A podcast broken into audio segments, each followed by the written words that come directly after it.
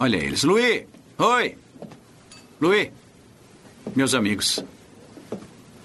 Este é o, senhor Buñuel. Bu Buñuel? É, Buñuel e Monsieur Man Ray. M Man Ray? Ah, meu Deus. Olá.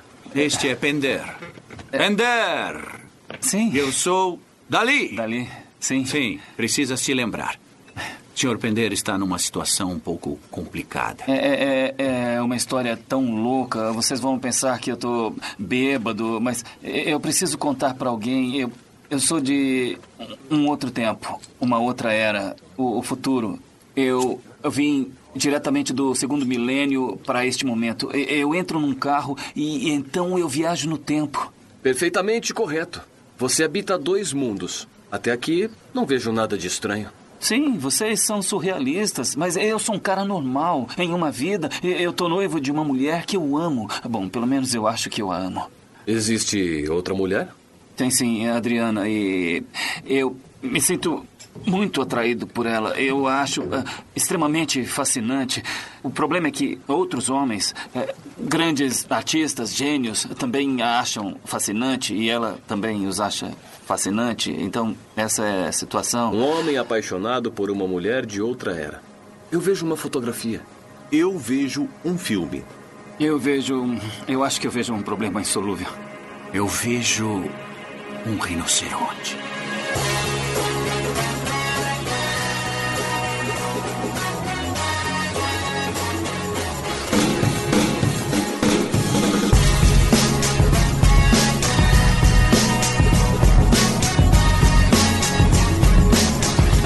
Senhoras e senhores, a mais um podcast para falar sobre filmes e séries de TV. Nós somos os podcastinadores. Eu sou o Gustavo Guimarães e aqui comigo, preparando um coquetelzinho de Prozac e Rivotril, estão Fernando Caruso.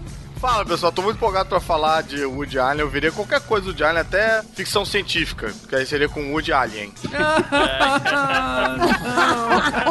Mas me diz se essa não é uma premissa foda. Ia ser maneiro esse filme, cara. Ia ser, ia ser maneiro. Um cara meio neurótico, teorizando, falando: Ah, não, pô, os venusianos eles sempre têm uma mania com quando eles encontram com o pessoal no Plutão, mas. Eu, Vécio Parente. Tem uma cobra na minha bota. Caraca, brother. Não entendi. É o Woody, cara. É o Woody do Toy Story. Peraí, eu vi os três Toy Story à toa, é isso mesmo? É? Nossa, cara. Eu voto pela expulsão do Elvis, tá? Só queria, eu, Eu queria abrir esse precedente. Queria passar isso pro senhor presidente da Câmara. Tibério Velasquez. Bem, é, a gente ia falar de Woody Allen, eu queria falar sobre Scoop, mas falaram que não podia falar de utensílio de cozinha, então eu mudei o... Ah, não, cara. Ah, não. Caraca, na Essa moral, eu cara. me recuso a liberar. Fala, então fala que você queria falar sobre o Scoop, que era o seu desenho de infância preferido. Scoop Too. Isso não é aquela música que tem no trailer do, do Deadpool? Scoop. Nossa, hoje o nível tá terrível. O programa mal começou e a Mia já se arrependeu de ter vindo. Eu tô achando engraçado. E pela primeira vez aqui com a gente, a atriz Mia Mello. Oi, gente. Tô tão animada de participar desse podcast. É a primeira vez que eu participo de um podcast. E aí já começo muito bem, né? Em grande estilo. O meu diretor preferido, por sinal. Ah, show. E se meu passado me condena, do Woody Allen também. Pô, quando ela falou, vou come tô começando muito bem, eu achei que ela ia falar da gente, elogiar o podcastinador e tal. Porra nenhuma. Nunca Não. ouvi falar de podcast antes desse convite, mas olha só que legal. Gente, queria dizer que tô muito feliz de estar participando do Nerdcast. Não, eu não falei o nome porque eu acho muito difícil falar o nome de você. Aí eu resolvi não arriscar. Falar, mandar um podcast, que é um nome que eu já consigo falar. Ah, bom. Pior que a gente também errava no início. A gente, né, GG? E Daniel Cury, do podcast Cinema Ação. Opa, e se o Woody Allen gosta tanto de Nova York, por que será que ele não coloca aquela famosa música do Frank Sinatra na trilha sonora dos filmes dele, hein? Ó, é verdade. hein? Olha aí. Fica a dica, Woody. É. Então, eu falei até, ia perguntar se vocês sabem das fofocas da vida dele, né? Olha aí. Das internas aí. E tem a ver, né? Porque Ô, ele não- Daniel, achei que isso ia ficar meu cargo. Menina, que é uma fofoquinha, Daniel já começou. Ah, rapaz, ele é do cinemação. Já começou, já bateu no chão correndo. Eu tava lendo aqui na cara. É, por- mas é muito coisa de caras de revista de fofoca, assim, porque é, tipo, ele casou com a Mia Farrow depois que a Mia Farrow se separou do Frank Sinatra, né? Ah, por isso então que. Ainda rolou um veneninho ali, né? Sim, e o filho dele É? com o filho que supostamente seria dele com a Mia Farrow é a cara do Frank Sinatra. Procura no Google Ronan Farrow Frank Sinatra pra vocês verem. o Amiga, Ronan conta Farrow é mais, filho- conta mais. Gente, mas que coisa. Ó, comecei já Gente, com a... que babado, rapaz. Começou Comecei já soltando com a as bomba, rapaz. da vida dele. Caraca, Ô, cara. Daniel, o Cinemação tá chegando perto aí dos 200 episódios, né? Vai ter alguma surpresa de comemoração, não? Olha, eu não sei se vai ter surpresa, mas teve um episódio muito bom recentemente. Teve a participação de dois caras legais num tal de podcastinadores. É verdade, é verdade. A gente tava lá. Caraca, o Elvis invade o jabá do cara pra roubar o jabá pra ele mesmo, cara. Não, o... Elvis, você tá confundindo. O que eu e o Caruso participamos foi outro, cara. Porra, deixa o Daniel falar, Deixa cara. ele falar, vamos lá. Não, então. Cara, a gente não tem ainda muitos planos, né? Mas geralmente a gente, número redondo, a gente comemora. O número 100, por exemplo, a gente chegou a convidar, tipo, uma pequena participação de todo mundo que tinha participado antes como convidado, Caraca! entendeu? Eu tenho medo desse episódio 200. Então, aí a gente faz tipo uma festinha da firma, sabe? De chamar a galera. E pra. Olha aí, cara. Cinco minutos, sabe? De, de gra- gravar cinco minutinhos só pra, é, pra falar um oi e tal. Mas não sei como é que vai ser. A gente tá pensando ainda. De repente pode ser até mais, mais desenvolvido que isso. assim. Ou foda-se, a gente não comemora nada e, e segue a vida. Né? É uma ideia, né? É uma É, ideia. então. Bom, chegou a vez da gente falar de um dos diretores mais geniais do cinema norte-americano, o Woody Allen. Vamos debater alguns desses filmes, até porque não tem como falar de tudo, e a gente não vai fazer nenhuma análise filosófica, como a gente sempre faz, vamos olhar pros filmes como fãs. Vamos a eles então, depois dos e-mails. Ó, mandei a foto dos três aí. Caraca, brother, é igualzinho, cara. Caramba, esse é o filho da Mia Farrow com o Woody Allen, e não com o Frank Sinatra? Supostamente é do Woody Allen Puta com a que o Mia pariu, Farrow. esse é pra ser o filho do Woody Allen? É. É, Caralho! E a Mia Farrow, só um tempo atrás, tipo, coisa de cinco anos atrás, ela falou que possivelmente ele pode ser filho do Frank Sinatra. tipo, possivelmente nessa foto, pra mim, não, não Ah. existe, velho. É certeza. Quando o cara já tinha bucado o terceiro show em Las Vegas, cantando. É, então. O moleque tem um Cara, mau vozeirão, né? mesmo. Cara, eu acho que talvez ele possa ser filho do Paul Bettany também. Não sei, cara. Acho que. Verdade. E aí, Caruso, quais são os dois e-mails que a gente vai ler hoje? Pera, cal- ó, calma, pera aí. Vamos proceder com muita cautela, porque eu não participei do episódio de Game of Thrones justamente porque eu não queria spoiler. Eu vejo tudo atrasado, eu vejo as paradas quando saem em DVD. Você sabe bem que eu tenho aí um, um, um certos anacronismos. Eu tô na terceira temporada. Então, no momento eu estou em 2013, você está falando comigo do futuro. Você tá entendendo? Então, se eu não participei do episódio pra não ter spoiler, eu não quero cair agora no e-mail e pegar. spoiler. Vamos ler outro, de outra coisa aí. Então vamos fazer o seguinte, já que não teve sessão de e-mails no episódio de Game of Thrones, justamente porque teve aquele formato mais curto, vamos aproveitar pra falar do episódio anterior, que foi o de Guilty Pleasures. Maravilha, maravilha. Pronto, já fico mais tranquilo já.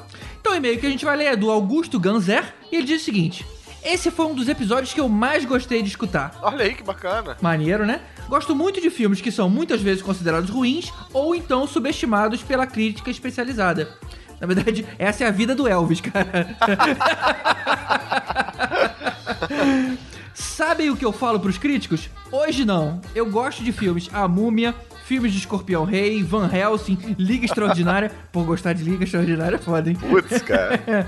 Capitão Sky. Eita. Porra, esse, é, cara, ele não pode nem estar no Guilty Pleasure, porque esse cara não tem culpa nenhuma, né? Ele Ele não tem crivo, né? tem que. Não, ele sai, rapaz, ele tá aí. Eu, eu queria ser mais como o Augusto, rapaz. Esse aí. É o homem Malboro, né? O cara que não tem filtro. Acho que se o filme consegue me divertir e me entreter, não existe motivo pra eu sentir culpa pelo prazer que ele me faz sentir.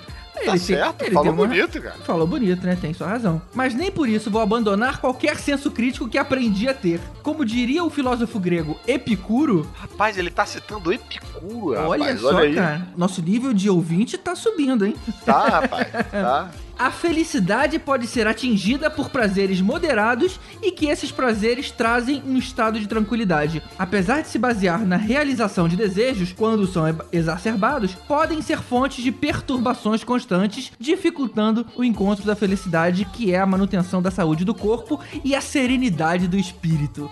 Olha, aí, cara. só. Eu não entendi nada do que o Epicuro falou, mas achei que eu fiquei mais inteligente só de ouvir isso. Ficou bonito. Ficou É. bonito. Ah, e ele conclui aqui agora, tô vendo aqui. Eu ainda espero ouvir o que vocês vão falar sobre filmes de lobisomens. Bom. ah, esse tá sendo um pedido recorrente aí. Não é, cara? Impressionante. É, é, olha só, cara. Já, não, já deve ser o quê? Desce uma mensagem pedindo e-mail de lobisomem. É, a gente vai ter que reconsiderar e pensar nisso direitinho, né? Um abraço aí com a força. Um abraço com a força, muito bom. Esse artigo faz toda a diferença É. na hora de mandar abraço. Mas, pô, mensagem bacana do Augusto, cara. Pô, Augusto podia escrever mais pra elevar o nível aí. É. Daqui a pouco ele solta um, um Sófocles, um, né, um Sócrates, Garrincha, sei lá, toda a seleção. E, cara, e vamos ficar só nesse meio hoje, então, Caruso, porque já que o episódio de Woody Allen ficou um pouquinho maior do que eu pretendia, vamos dar uma encurtada aqui. Ah, sim, eu acho justo, porque o Woody Allen tem filme pra caramba. Obviamente a gente vai falar de todos os filmes desse episódio, mas eu acho que quanto mais filme do Woody Allen, melhor, né? Melhor, né? Então a gente não pode esquecer de agradecer os nossos padrinhos, o pessoal que segura a onda aqui do projeto, patrocinando a gente lá no padrim.com.br barra podcastinadores. E lembrando que você que tá ouvindo, você pode fazer parte, pode colaborar com qualquer quantia, não precisa ficar envergonhado. Um real tá valendo.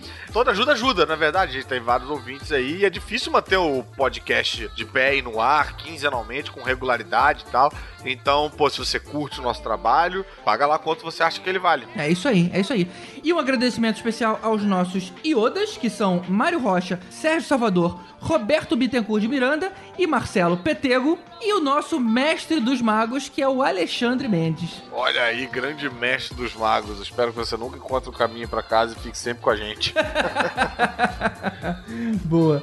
Um agradecimento adicional também ao Killian, do podcast Guia, que ajudou a gente com a pré-edição desse programa. Então manda você também um e-mail para podcastinadores.gmail.com, um like lá no facebook.com.br podcastinadores ou um comentário aqui no abacaxivador.com.br. Lembrando que todos esses veículos são lidos, todos, absolutamente todos, e a gente adora ler todas as mensagens, mesmo os que não são respondidos aqui, são respondidos ou diretamente, mas são compartilhados por todos nós. Então, não se acanhe também de mandar mensagem e ajude a gente a divulgar o Podcastinadores, né? Pra quem não conhece, é uma excelente companhia aí no trânsito, na academia e tal. Vamos fazer os podcastinadores serem mais conhecidos. Tá certo. Então é isso, gente. Vamos seguir então com o nosso especial sobre Woody Allen.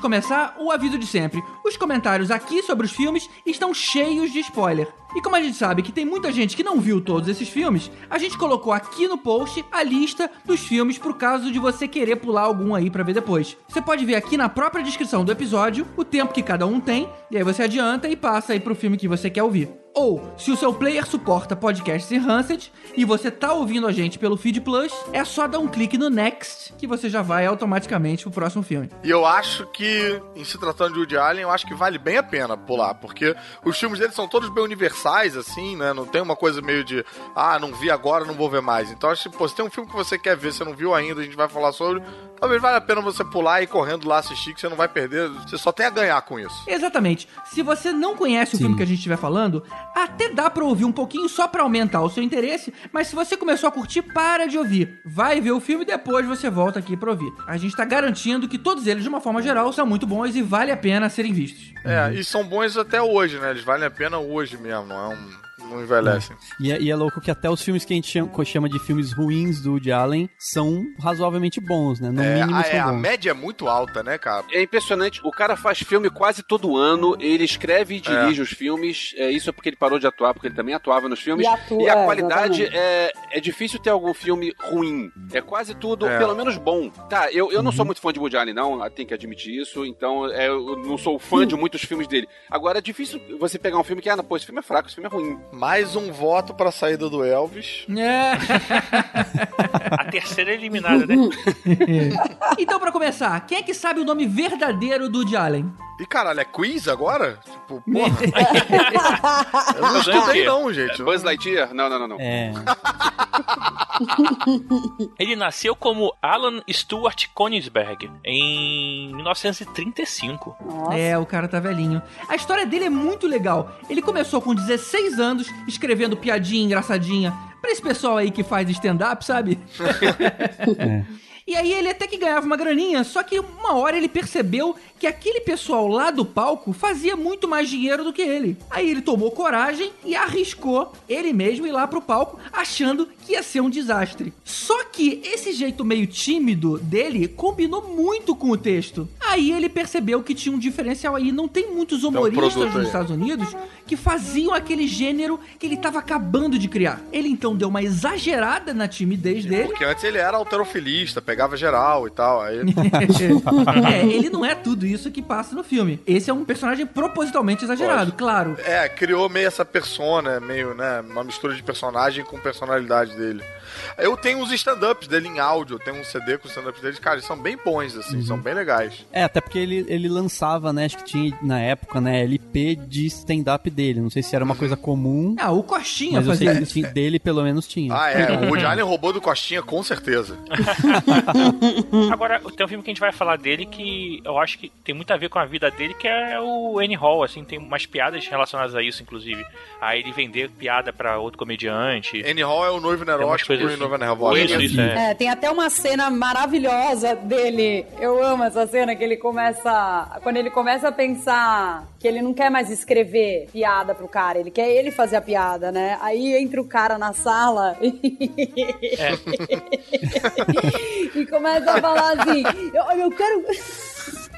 Eu gosto de entender. Ele, eu quero que você faça mais ou menos assim. Aí ele começa, tipo, a pensar, cara, que cara patético, o que, que eu tô fazendo piada É pra esse verdade. cara? E ele vai continuando falando em cima dos pensamentos dele. Não, e o, É e o cara engraçado. fazendo gestos, só que você não ouve o cara, só ouve a voz dele, né? É muito bom essa cena. E é tipo Sim. meio musical, né? Porque numa hora ele começa a cantar junto. É muito maravilhosa essa cena, é muito bom. Agora, o Hall, como você estava falando, é um pouco biográfico, porque a biografia dele dá pra um milhão de outros filmes, né? O Daniel tava, jogou aí um, um- uns pequenos drops aí, mas ele tem várias histórias bizarras, né? De, ele adotou uma filha e depois casou com a filha que ele adotou, Foi, então... foi mais ou menos assim, quase não, isso. não, ela era a enteada dele. Enteada, é isso? Era a filha É. adotiva da Mia Farrow. Ah, não, mas, mas tá errado do mesmo jeito. É, Não, cara, é, é o é, seguinte. é errado, esquisito não. no Daria pra fazer um filme do Claro. Nelson Rodrigues, tranquilamente, a vida dele. Total. É, total, não, mas na verdade foi o total. seguinte: o Allen, quando ele casou com a Mia Farrow, ele adotou as duas crianças que a Mia Farrow já havia adotado anteriormente, junto com o ex-marido dela. Aí passou a ser pai também.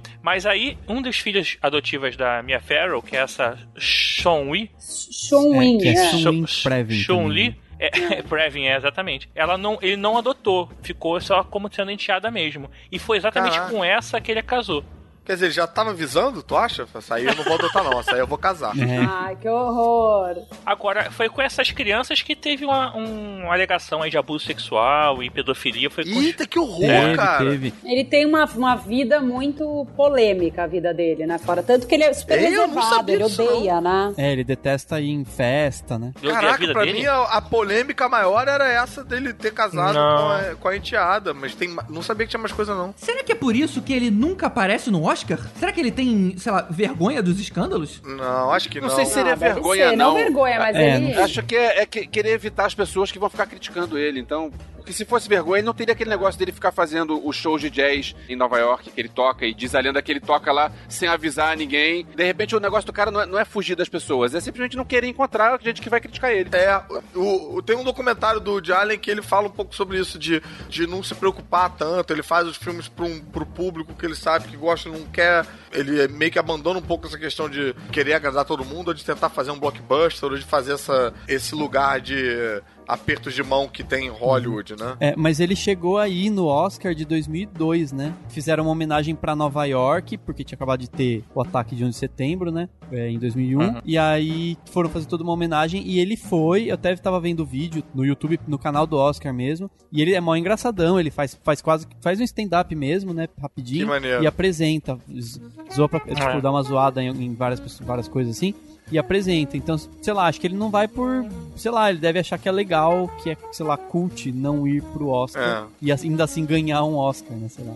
É, a gente já tem quatro, né? Ele não deve curtir, né? Eu acho, sinceramente. É, deve ser bem chato mesmo, tipo, sei lá, ter que aguentar um monte de gente, não sei. E no Festival de Cannes, esse ano, ele foi zoado por alguns jornalistas. Zoado assim, é, um jornalista mandou uma, uma pergunta do tipo assim, ah, pra você deve ser bom não ser que nem outros, outros diretores europeus que não podem ir pros Estados Unidos por causa de pedofilia ou qualquer, de abuso e tal. Porque tem o Roman, o Roman Polanski, né, que, que é diretor e tal, e que ele não Uhum. pode ir pros Estados Unidos porque ele é refugiado da justiça americana por acusações de abuso de menores e tal. E deram uma indireta nele, foi um jornalista Nossa. que deu uma indireta no Woody Allen. E aí rolou um climão, assim, na hora lá, porque Hum. ele não curtiu muito, né? Óbvio. Cara, É, o que acontece é, é meio sério, né? Porque assim, a- ele tem um casal de filhos adotivos com a Mia. A menina diz que foi abusada dele e o menino diz que isso nunca poderia acontecer, que ele amava ela tudo mais. E aquilo ali foi coisa que a, a Mia Farrow teria colocado na cabeça da garota pra poder ir contra ele. E a garota alega até o final que não, que isso não foi nada a ver com a mãe, que aconteceu de verdade. Então, assim, tem esses dois lados. Pois é, mas falando em premiação, ele foi considerado o quarto maior comediante de stand-up de todos os tempos de uma lista de 100 nomes. Não é brincadeira, não. Caramba. É. Mas que lista é essa? Quem foi é a que lista considerou isso? da, do Comedy Central. O Caruso tá em que lugar da lista? Não. Oh. Ele queria saber, né? Quem foi que Porra. fez isso? Numa lista de 100 comediantes que o Woody Allen é o quarto, eu acho que eu não entrei, viado. Meu pai já viu o Woody Allen ao vivo, cara. Ah, ele, ele conseguiu ver ele naquele nesse, nesse esquema que ele toca, tem um o barzinho que ele toca, ele aparece quando ele quer, ele entra lá no meio da galera com, com o clarinetezinho dele ali, né, do, Ele no toca meio jazz, da né? banda. É. E toca jazz, mas assim, ele não avisa, né? Não tem tipo hoje, Woody Allen, não tem. Tem normalmente, sei lá, normalmente na segunda-feira ele vai, mas se ele não quiser ir, ele não vai e não tem essa. Meu pai teve a sorte de estar lá num dos dias que ele foi e meu pai desenhou ele, né? Pra quem tá ouvindo e não sabe, meu pai é cartunista, é o Chico Caruso, ele fez os desenhos pro Woody Allen e depois foi lá entregar pro cara, Nossa. pro Woody Allen. E aí chegou lá num camarim e tinha um empresário dele, que é o cara que tá com ele lá, bota depois, falou, pô, eu fiz uns desenhos e tal, sou cartunista do Brasil, fiz uns desenhos, queria mostrar aí, né, pro Woody Allen, aí o cara olhou e falou, ah, legal, tá, vou passar pra ele e tal. E aí meu pai falou, não, não, não, o original fica comigo. e aí não, e aí não deu os desenhos, o Woody Allen provavelmente não...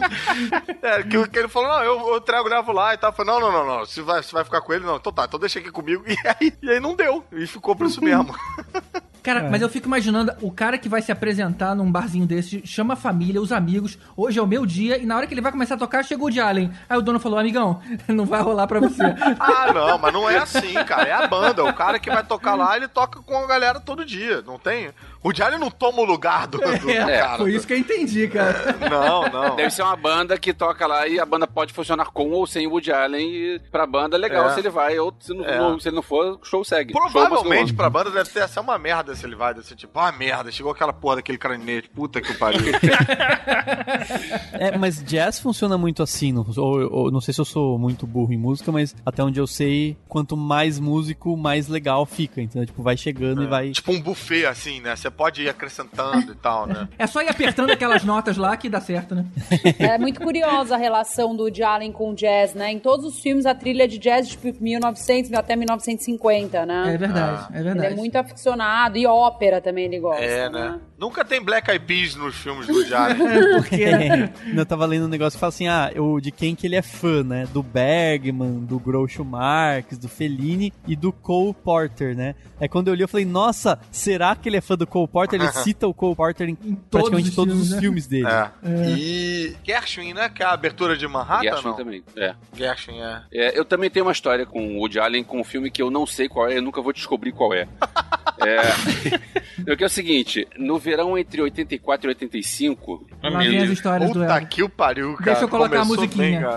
bem. Vamos lá. Era em Petrópolis. Eu não tenho, na moral, eu não tenho nenhuma história que comece com no verão de 80. Não tem, cara. Eu morava em Petrópolis nessa época e meus pais alugaram um apartamento no Barra Sul pra gente ficar no Rio. E é, como não tinha muita coisa pra fazer, e eu lembro que era é, de 84 pra 85, porque era a época do Rock in Rio 1. Aí o meu tio emprestou um videocassete pra gente. E na época não tinha videolocadora, na época eram videoclubes, que era um negócio caro pra você entrar, que você tinha que entrar com uma fita de vídeo sua pra entrar no videoclube, então pagar uma taxa enorme. Então, como a gente não tinha isso, meu tio emprestou quatro fitas pra gente ver. E uma das fitas era tava escrito erótico, que era o, o a Mulher Nota 10, da Boderek. A outra das fitas era Laranja Mecânica, que também não podia ver. A outra das fitas era o Flash Gordon, aquele clássico incompreendido sensacional. Ah, isso explica muita coisa sobre você. E o quarto filme era um filme do Woody Allen que eu, na época, eh, a gente começou a ver e meus pais acharam chato e eu fui na onda de, eh, ah, deve ser chato também e eu nunca vi e acabou que eu não sei que filme que é e acabou que foi o verão que a gente via Flash Gordon todo dia. Ou seja, você veio contar uma história de Woody Allen de um filme que você não viu Woody Allen. História interessante, Elvis. Que legal, Eu cara. falei que é um filme que eu não sei qual é. Pô, tem uma história legal com o Woody Allen, que teve um verão em 84 que a gente pegou três filmes, um deles era o Woody Allen e a gente viu o Flash Gordon. Resumindo. Em 84 eu ainda não tinha eh, noção cinematográfica do que aquelas coisas, então não dei bola É. pra aquilo. Não, e agora que você tem noção e é crítico de cinema, você fala, eu não gosto de Woody Allen. Ué, a gente é obrigado a gostar de tudo, é obrigado a conhecer tudo, não é obrigado a gostar de tudo. Não, não, não. É, o- de Woody Allen é, é obrigado um pouco a gostar assim, eu acho.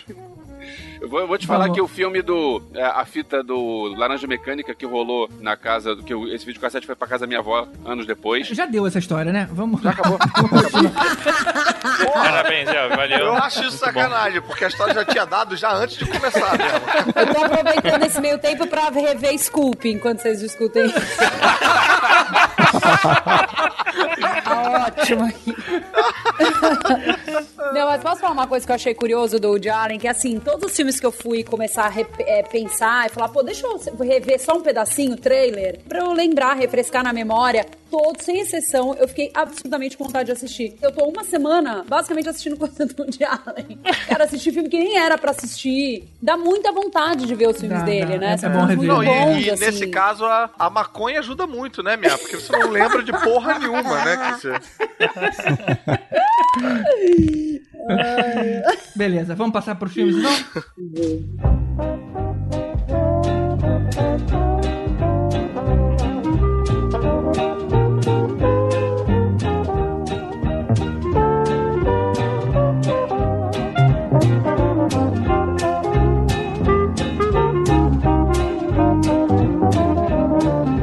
Bom, então já que é uma ordem cronológica, começo eu falando sobre o Annie Hall, que é de 1977 e tem, na minha opinião, uma das piores traduções que podem existir, que é noivo nervoso e noiva neurótica. É terrível. Dá vontade de você não ver o filme, né? Mas enfim, mesmo. esperem Deu isso uma e cara de SBT essa tradução. horrível, é muito ruim. Eu achei muito curiosa a história desse título, porque eu odeio o título há muito tempo, assim, né? E aí eu, eu comecei a dar uma pesquisada um pouco mais pra saber coisas do filme que talvez eu ainda não tivesse percebido e tal, e descobri que esse filme foi um dos que o, o estúdio e os produtores que ficaram de dar o nome pro filme, porque o de Allen vinha de uma sequência de muito, nomes muito ruins, assim, principalmente comercialmente falando. E aí ficou o Annie Hall lá, maravilhoso. É Annie, Annie Hall ou Annie Hall? O que, que vocês acham? Acho que é Annie Hall, Acho né? que é Hall. Eu só não sei se é, se é noivo neurótico e noiva nervosa ou noivo nervoso Não, e noiva eu- neurótica. O noivo é Ah, neurótico. noivo neurótico. Noivo Noivo nervoso e noiva neurótica. Não, eu acho, eu acho que é o contrário. É noivo neurótico neurótico. e noiva Isso, nervosa. isso aí. Inclusive, Aqui, eu noivo lembro de ter me incomodado com isso, porque antes de eu ver o filme, o que, que você entende desse nome? É um cara neurótico e é uma noiva rabugenta. E ela não tem nada de rabugento no filme inteiro. Então, realmente, o nervoso aí foi totalmente mal colocado. Ele é neurótico, ela não é nervosa. Ele é neurótico, mas ela não é nervosa. Eu confundo esse com Manhattan. É, me dá uma refrescada Na história? na história, é.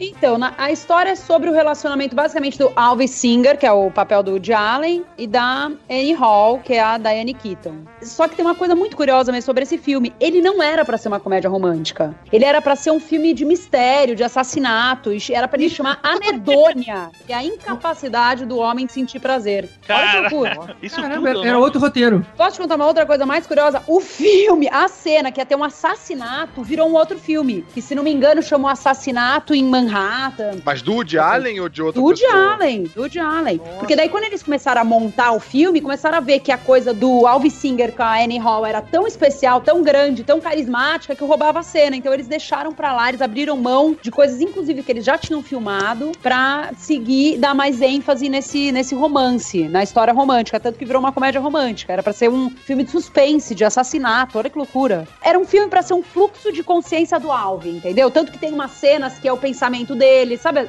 vocês chegaram a assistir o filme? Que, que é genial. Eu diria que a, grande, genial, a, grande, a genial. grande força do filme é a forma como ele fala com o público. Ele quebra a quarta parede, É. inclusive, não sei nem se era uma coisa comum naquela época, me, me parecia uma coisa inovadora, mas a maneira como ele, o que ele tava pensando, de repente você via a própria cena. Tem aquela cena da, da sala de aula, você lembra, é, Mia? Ele criança, lembra? Que daí ele fica adulto, Uhum. né? E isso, exatamente. Ele rouba um beijo de uma, de uma amiguinha lá da, da escola, aí ela, ela dá aquela, aquela coisa toda. "Ah, é", e a professora chama o moleque lá pra frente.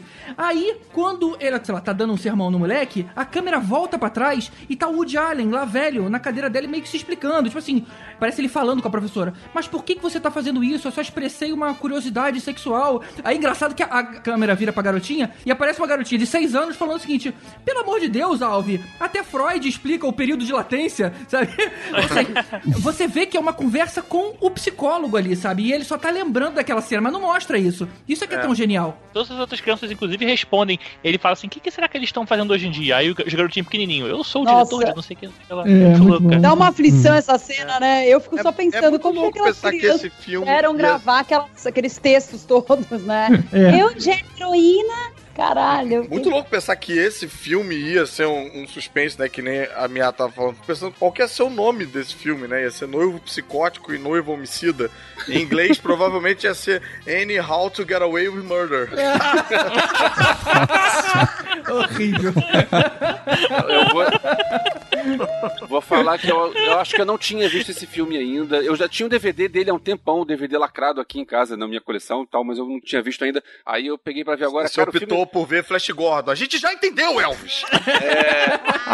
cara, o filme é genial. O filme, o filme é genial. Tem negócio da quebra da quarta parede, tem uma sequência de desenho animado, tem negócio da tela dividida com É. uma cena Cara, conversando com a outra. com a bruxa má, muito bom. Tem, tem uma cena que eu achei sensacional, que é a cena que eles têm o diálogo, que eles estão falando uma coisa e com a legenda com o que eles estão pensando. É, muito bom. Cara, muito É, bom. aquela essa cena- cena é sensacional. É sensacional porque você para pra pensar. Cara, é uma cena que você vê e revê e revê de novo e ela é E genial. eles estão numa conversa tão intelectual, e aí de repente a legenda é: Como será que ela é, ela é pelada? Aí ela assim: "Hum, Eu acho que ele é inteligente demais pra mim. É muito bom isso, cara. Sim. E isso é muito louco que é em 77, né? E é um Pois filme é, que, verdade. ainda hoje ele, ele permanece contemporâneo e moderno, ele não é arrastado, ele não ele sobrevive ao teste do tempo. Eu vou dizer que acho que é a melhor comédia romântica que eu já vi, porque a gente ficou acostumado com esse negócio de comédia romântica de Meg Ryan e Billy Crystal a partir do Harry Sally, anos- e que ficou um troço meio pasteurizado 90 tudo ali, igual. É, e aí, É, igual. poxa, a gente vê um troço desse que não tem nada a ver, outro formato, e, e tem aquele Cara, negócio, o Elvis. roteiro com idas e vindas. Eu acho que a gente vai chegar no final desse podcast com você repensando a sua frase inicial de que você não gosta de Johnny. É verdade. Sabe uma cena que eu acho muito engraçada? Um personagem que quase passa desapercebido, que é aquele Christopher Walken, sabe? Que depois virou um puta ator. Sim. Ele é o Ele é o irmão cara, é o irmão, ele é o irmão. Então, é uma cena, Uma cena que eu gosto muito é aquela do é aquela da fila do cinema que o cara tá citando Não. um autor. Sim. A, a do McLuhan. É, é a minha cena, Cara, é a minha é cena muito preferida maneira. também. É é bem ele muito para, né, pra levar o cara, levar o. O é, autor. É, não, mas, mas, mas, mas o conta, conta do início, conta do início. Essa debatendo. história é muito boa. É, na- não, na verdade, eu, eu gosto muito porque, assim, eles estão indo, né, pro cinema, eles não conseguem, eles perdem por um minuto o filme que eles iam ver, né, que é... que eles Que ele até fala, não, eu vou perder agora, não posso mais. Ela fala, não, mas só pegou os letreiros e disse, ah, não, não posso, não posso entrar num filme que começou, né? Filme começado. Eu, Que é eu também bem tenho essa de- paranoia. de- né? Eu também É, eu, tenho. eu- não, eu É, também, eu eu também. Total. Mas aí vão pra enfim, outro. Não, aí- eu sou normal. Eu sou Aí normal. eles vão pra um outro que é um documentário de quatro horas sobre judeus, uma coisa do tipo assim, sobre o holocausto, né? E aí eles vão pra lá tal, e aí eles estão na fila, aí tem um cara atrás que é aquele famoso mala que fica fazendo comentários é, Intelectualoides, profundos. né? Intelectualoides. No fim das contas é a mesma coisa que o Woody Allen faz, mas enfim. É, e ele faz umas caras de tipo quem tá de saco cheio, assim, de quem de ficar ouvindo aquele, aquele nhenhenhen. E ele fala assim: não, não, esse filósofo não quis dizer isso, esse au- autor. Não quis dizer isso, eu tenho ele aqui. Aí ele puxa, aí é como se fosse um, uma tirada mesmo, né? Mas parece que É, era é- o próprio cara. E aí ele fala: não, você, não- você não entende nada da minha obra. Aí ele fica todo feliz. Ah, e se o mundo fosse assim? É nesse filme que também tem uma, uma das falas que eu mais gosto, que é o. Você se incomoda se a gente se, se beijar antes de entrar no cinema? Porque eu quero muito ver esse filme. e eu não quero passar o filme todo nervoso, pensando se eu vou te beijar ou não vou te beijar. O Elvis comentou agora há pouco da cena de, com a tela dividida. É a cena do almoço de família, cara. Eu achei aquilo tão interessante, porque de um lado tá ele indo conhecer os pais da Anne, né? E tá aquela família aristocrata normal, toda posuda. E ele compara com a família de verdade dele, que era toda caótica. Então, em determinado momento, a tela se divide e aparece a família dele lá toda bagunceira. Só que, em algum momento, a mãe da menina na tela da esquerda faz uma pergunta pra mãe do Woody Allen na tela da direita. E elas meio que conversam sem uma se olhar, cara. É tão engraçado aquilo, tão interessante. Ah, tem outra cena de tela dividida que é no psiquiatra, cada um falando com o seu psiquiatra. A cena não era uma tela dividida, foi um cenário montado pra parecer que era uma tela dividida. Caraca, Porque bicho, o, o timing doido. das cenas é muito perfeito. Porque são duas cenas acontecendo com diálogos e uma acontecendo no- no- nos vazios da outra. É gravado teatralmente então mesmo. tem sentido né? ser isso. Exatamente, exatamente. Mas Maneiro. a melhor cena é a cena da cocaína. Boa. Lembra? Boa. Eles Acho que é essa cena mesmo? É, Eles, eles chegam numa festa, inclusive tá o Jeff Goldblum na festa, cara. Eu Isso, falei, Jeff ele tem Goldblum. uma fala de, sei Verdade. lá, de três palavras. É, sabe? parece que a câmera passa por ele, né? Que se não fosse É. ele, você nem ia ver quem era. E aí a dona da casa fala o seguinte: Mas peraí, como assim vocês não cheiram? Nunca? Aí ele vai, ah, é, a gente não gosta muito. Aí ele pega o dedinho, sabe? Dá uma molhadinha e só encosta na, na narina enquanto eles estão falando. O cara lá tirando onda, né? Ah, esse pó aqui custou 2 mil dólares a onça, que é, sei lá, quase 30 gramas. Aí na hora que ele, ele tá olhando, né? Traz bem de perto, só encosta no nariz a parada da coceira. Ele mandou, achuu! A gente vê aquele pó voando pela sala, 2 mil dólares. Não, disse que essa cena foi real, que ele espirrou mesmo, sabia? É mesmo? Ah, Eu li que, essas, que ele espirrou de Pensei que, verdade. é, pensei que você fosse dizer que a cena é real, é com cocaína mesmo. Não, mas você quer dizer que isso aconteceu na vida dele, aí ele botou no filme, ou que lá no, durante a gravação ele espirrou e voou cocaína pra caralho? Não, que não era cocaína, era um Não, pó. sim, sim, é. É. Mas que ele espirrou lá na hora. Mas eu, eu acho estranho. Eu revi a cena com esse olhar de vamos ver. Achei um espirro tão do falso. É, é, não, não. Pode ser historinha, historinha que contam pra fazer É. o filme parecer mais interessante, né? Imagina, o set parado, ele esperando ele espirrar de verdade. O filme ganhou, ganhou quatro Oscars. Ganhou Oscars de melhor filme, melhor eh, roteiro, melhor diretor e melhor atriz. E por causa disso eu vou propor uma vaia pro filme, porque ele tirou o Oscar do Guerra nas Estrelas, que era do mesmo ano. Olha aí, cara. Pô, Guerra Mas nas é Estrelas é muito Guerra louco. Estrelas, né? Na boa. Mas é muito louco que vocês estavam confundindo com o Manhattan, né? E realmente, assim, eu acho que é confundível, né? Se tiver os dois filmes na memória, se você não, não lembra direito. Mas é só lembrar, tipo, nesse ele é focado só no relacionamento, né? Com a Annie Hawke e a Diane Keaton, né? E no, no Manhattan tem a Diane Keaton também, só que ela tá, ela na verdade é a, a mulher por quem ele se apaixona quando ele tá namorando uma menina mais nova, né? Então é só meio que fazer esse paralelo. Os dois são meio que homenagens a Nova York. É, mas de uma forma geral, Manhattan tá sempre presente nos filmes do cara, né? Tirando os últimos, que ele decidiu sair de Nova York, mas até então sempre tem pontos turísticos. Depois de, do filme que a gente vai falar, que é Match Point, que ele realmente sai de Nova York. Até ali, todo o filme. Mas é mesmo quando ele sai, ele, ele carrega carrega um pouco de Nova York com ele, Carrega, né? No- É verdade, nos é verdade. personagens, no- tem sempre um americano e tal, tem um É. olhar. É, e depois ele volta, né? Se, se quiser adiantar aqui, mas lá na Whatever Works, né? Ele acaba voltando pra Nova York depois disso tudo aí, da carreira dele É. toda em É, porque também, né? É meio que nem o Oro. Uma hora acaba os lugares pra ele fazer filme. Ele tem que voltar pra. Daqui a pouco ele vai estar fazendo filme em Cuiabá. Vale lembrar que o Eduardo Paes já ofereceu uma grana pra ele fazer filmagem no Rio de É Janeiro. verdade. Em Maricá. Ah, em Maricá não. é, o problema é que quem não é do Rio de Janeiro não entendeu essa piada. Foi um escândalo aí que aconteceu com ele Ah, ultimamente. não, não, tô ligado, tô ligado. Tá ligado, né? Everybody go chameleon. Everybody show chameleon. Take a test, go slow chameleon, chameleon, chameleon days.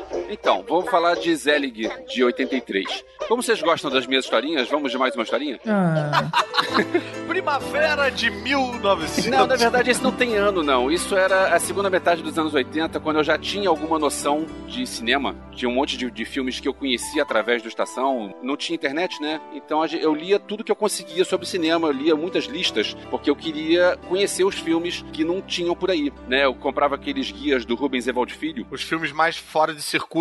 Pois é, e aí eu tinha uma lista de filmes pra ver, não tinha locadora pra alugar na época, não existia TV a cabo, não existia internet, então a gente tinha que esperar eles aparecerem na Globo, na programação da Globo. Olha só que bizarro. Quantos Goonies você tinha que ver pra ver? Quantos Lagoa Azul você tinha que ver pra.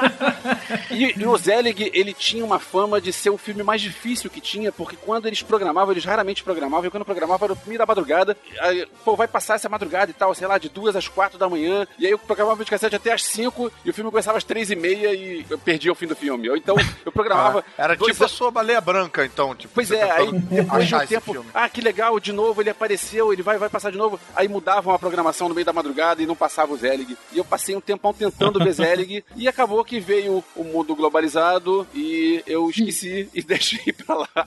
Só fui ver Zelig agora. Caraca, Bruno.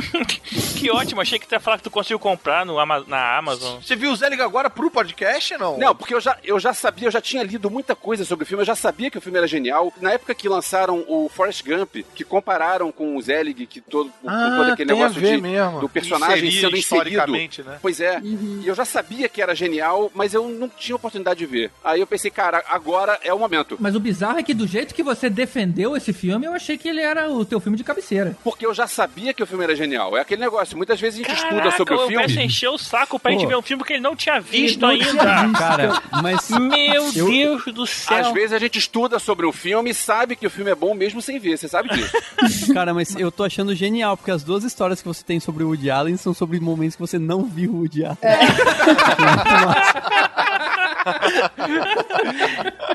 O Jalen marcou minha vida, né? É, marcou com a ausência. Voltando ao Zelig, o filme é um mockumentary, que é um documentário fake, que nem. E deve nem tem ser um outros. dos primeiros, né? Documentários fakes. É, o, o mais famoso, O Spinal Tap. o Spinal Tap é, de- é depois disso. Mas é, eu sei que o, o Holocausto Canibal é anos 70. E é fake. Então já existia o formato do documentário fake. Bom, se o termo mockumentary já existia, então é porque já existia alguma coisa antes pra fazer esse termo. Não, mas o termo acho que é recente, o termo. Não sei se o termo já existia, tá aí, não sei. Mas então, o filme o Mockumentary seria um documentário fake, que na verdade, pra quem nunca viu esse tipo de filme, quer dizer, todo mundo já viu, porque depois de Bruxa de Blair isso virou clichê. Lugar comum. É. Mas Cara, tem é. um clássico Borá recente aí que. Cara, num, num podcast sobre o Woody Allen, o Tibério fala de Borá, cara. Vamos, vamos abrir o alçapão pra ele. E o, mostra a história do Zelig, que é um cara que ele era um camaleão. Então contam histórias sobre ele. Tem um cara que. Ah, que eu trabalhava num clube que iam mafiosos e de repente a gente viu um cara na mesa no meio dos mafiosos.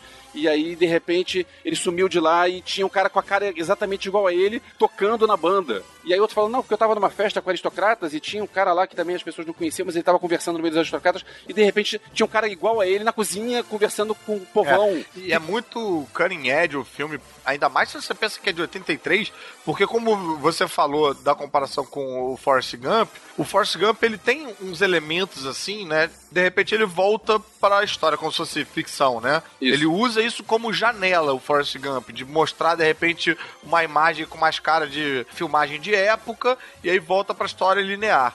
O Zelig é inteiro assim. É inteiro assim. Todas as aparições dele são como se fosse filmagem de época, né? Você Isso, não tem... isso. É bem impressionante. O filme é curtinho, aliás, ele, ele tem menos de uma hora e meia, então não chega a cansar. Eu acho que ele podia ter uma hora, cara. Uma hora e cinco por aí. Eu acho que tem É, uma hora ali mais perto do final que dá uma barriguinha. Pô, eu não sei, cara. Eu curti do início ao fim. E eu queria explicar um pouquinho melhor essa questão da transformação, né? Que hoje em dia a gente acha que vai, é efeito especial pra tudo. Na verdade, você simplesmente olhava pro lado, a câmera desviava e quando voltava, tava o Woody Allen de novo, só que maquiado pra parecer com quem ele tava falando. Então, por Não, mas exemplo, tem se tinha- horas que aparece Não. o efeito mesmo Tem também. uma cena horas- que aparece ele tá no palco, ele tá se transformando num rabino. É, e que ele vai trocando de Eu pessoas. acho que é a única que eu lembro, assim. É mesmo, parecia barba É, crescendo. é. Não, não lembrava É, disso. parecia. É no ponto do filme em que ele começa a fazer show pelo mundo. Mas, ou seja, não era só a parte visual. Ele, por exemplo, quando conversava com a psicóloga, ele começava a falar de termos técnicos também. Ela até fala, cara, pra um É. leigo, ele podia jurar que o cara era um psicólogo. Então ele assumia também a personalidade. Tem os seus exageros, né? Tem uma hora que ele vira negro, tem uma hora que ele encontra um cara chinês e ele vira chinês e começa a falar mandarim. E fala em Vira chinês, índio, né? Ele, É, fica, de olho, ele fica índio. de olho puxado, né? É. Agora, até hoje eu acho ele bastante moderno, muito diferente dos outros filmes do Woody Allen. E, aliás, é muito diferente de todos os filmes. Isso. E, pô, esse era um dos filmes preferidos do meu pai e eu acabei só vendo agora pra ver, pra falar sobre ele aqui no, no podcast. E ele tem umas metáforas também, é bem legal. Esse filme acho que, pô, vale a pena ir atrás dele que nem o Elvis foi. Acho que vale a pena caçar ele. Porque ele tem essa metáfora aí de você querer ser aceito a todo custo, isso fazer com que você fuja de quem você é, na verdade, de quem você é na Porque é o, realidade. é o cara sem personalidade. Ele, É. não- ele, ele não tem personalidade porque ele quer se adaptar ao meio onde ele tá pra Exato. ele ser aceito. E o momento do filme que isso é descoberto é muito interessante. Na verdade, só voltando um pouquinho, as pessoas só percebem que tem uma coisa estranha é, naquele lugar. Ah, o cara tava aqui e desapareceu. Mas em um momento ele é pego. As pessoas descobrem que ele é um cara. Came...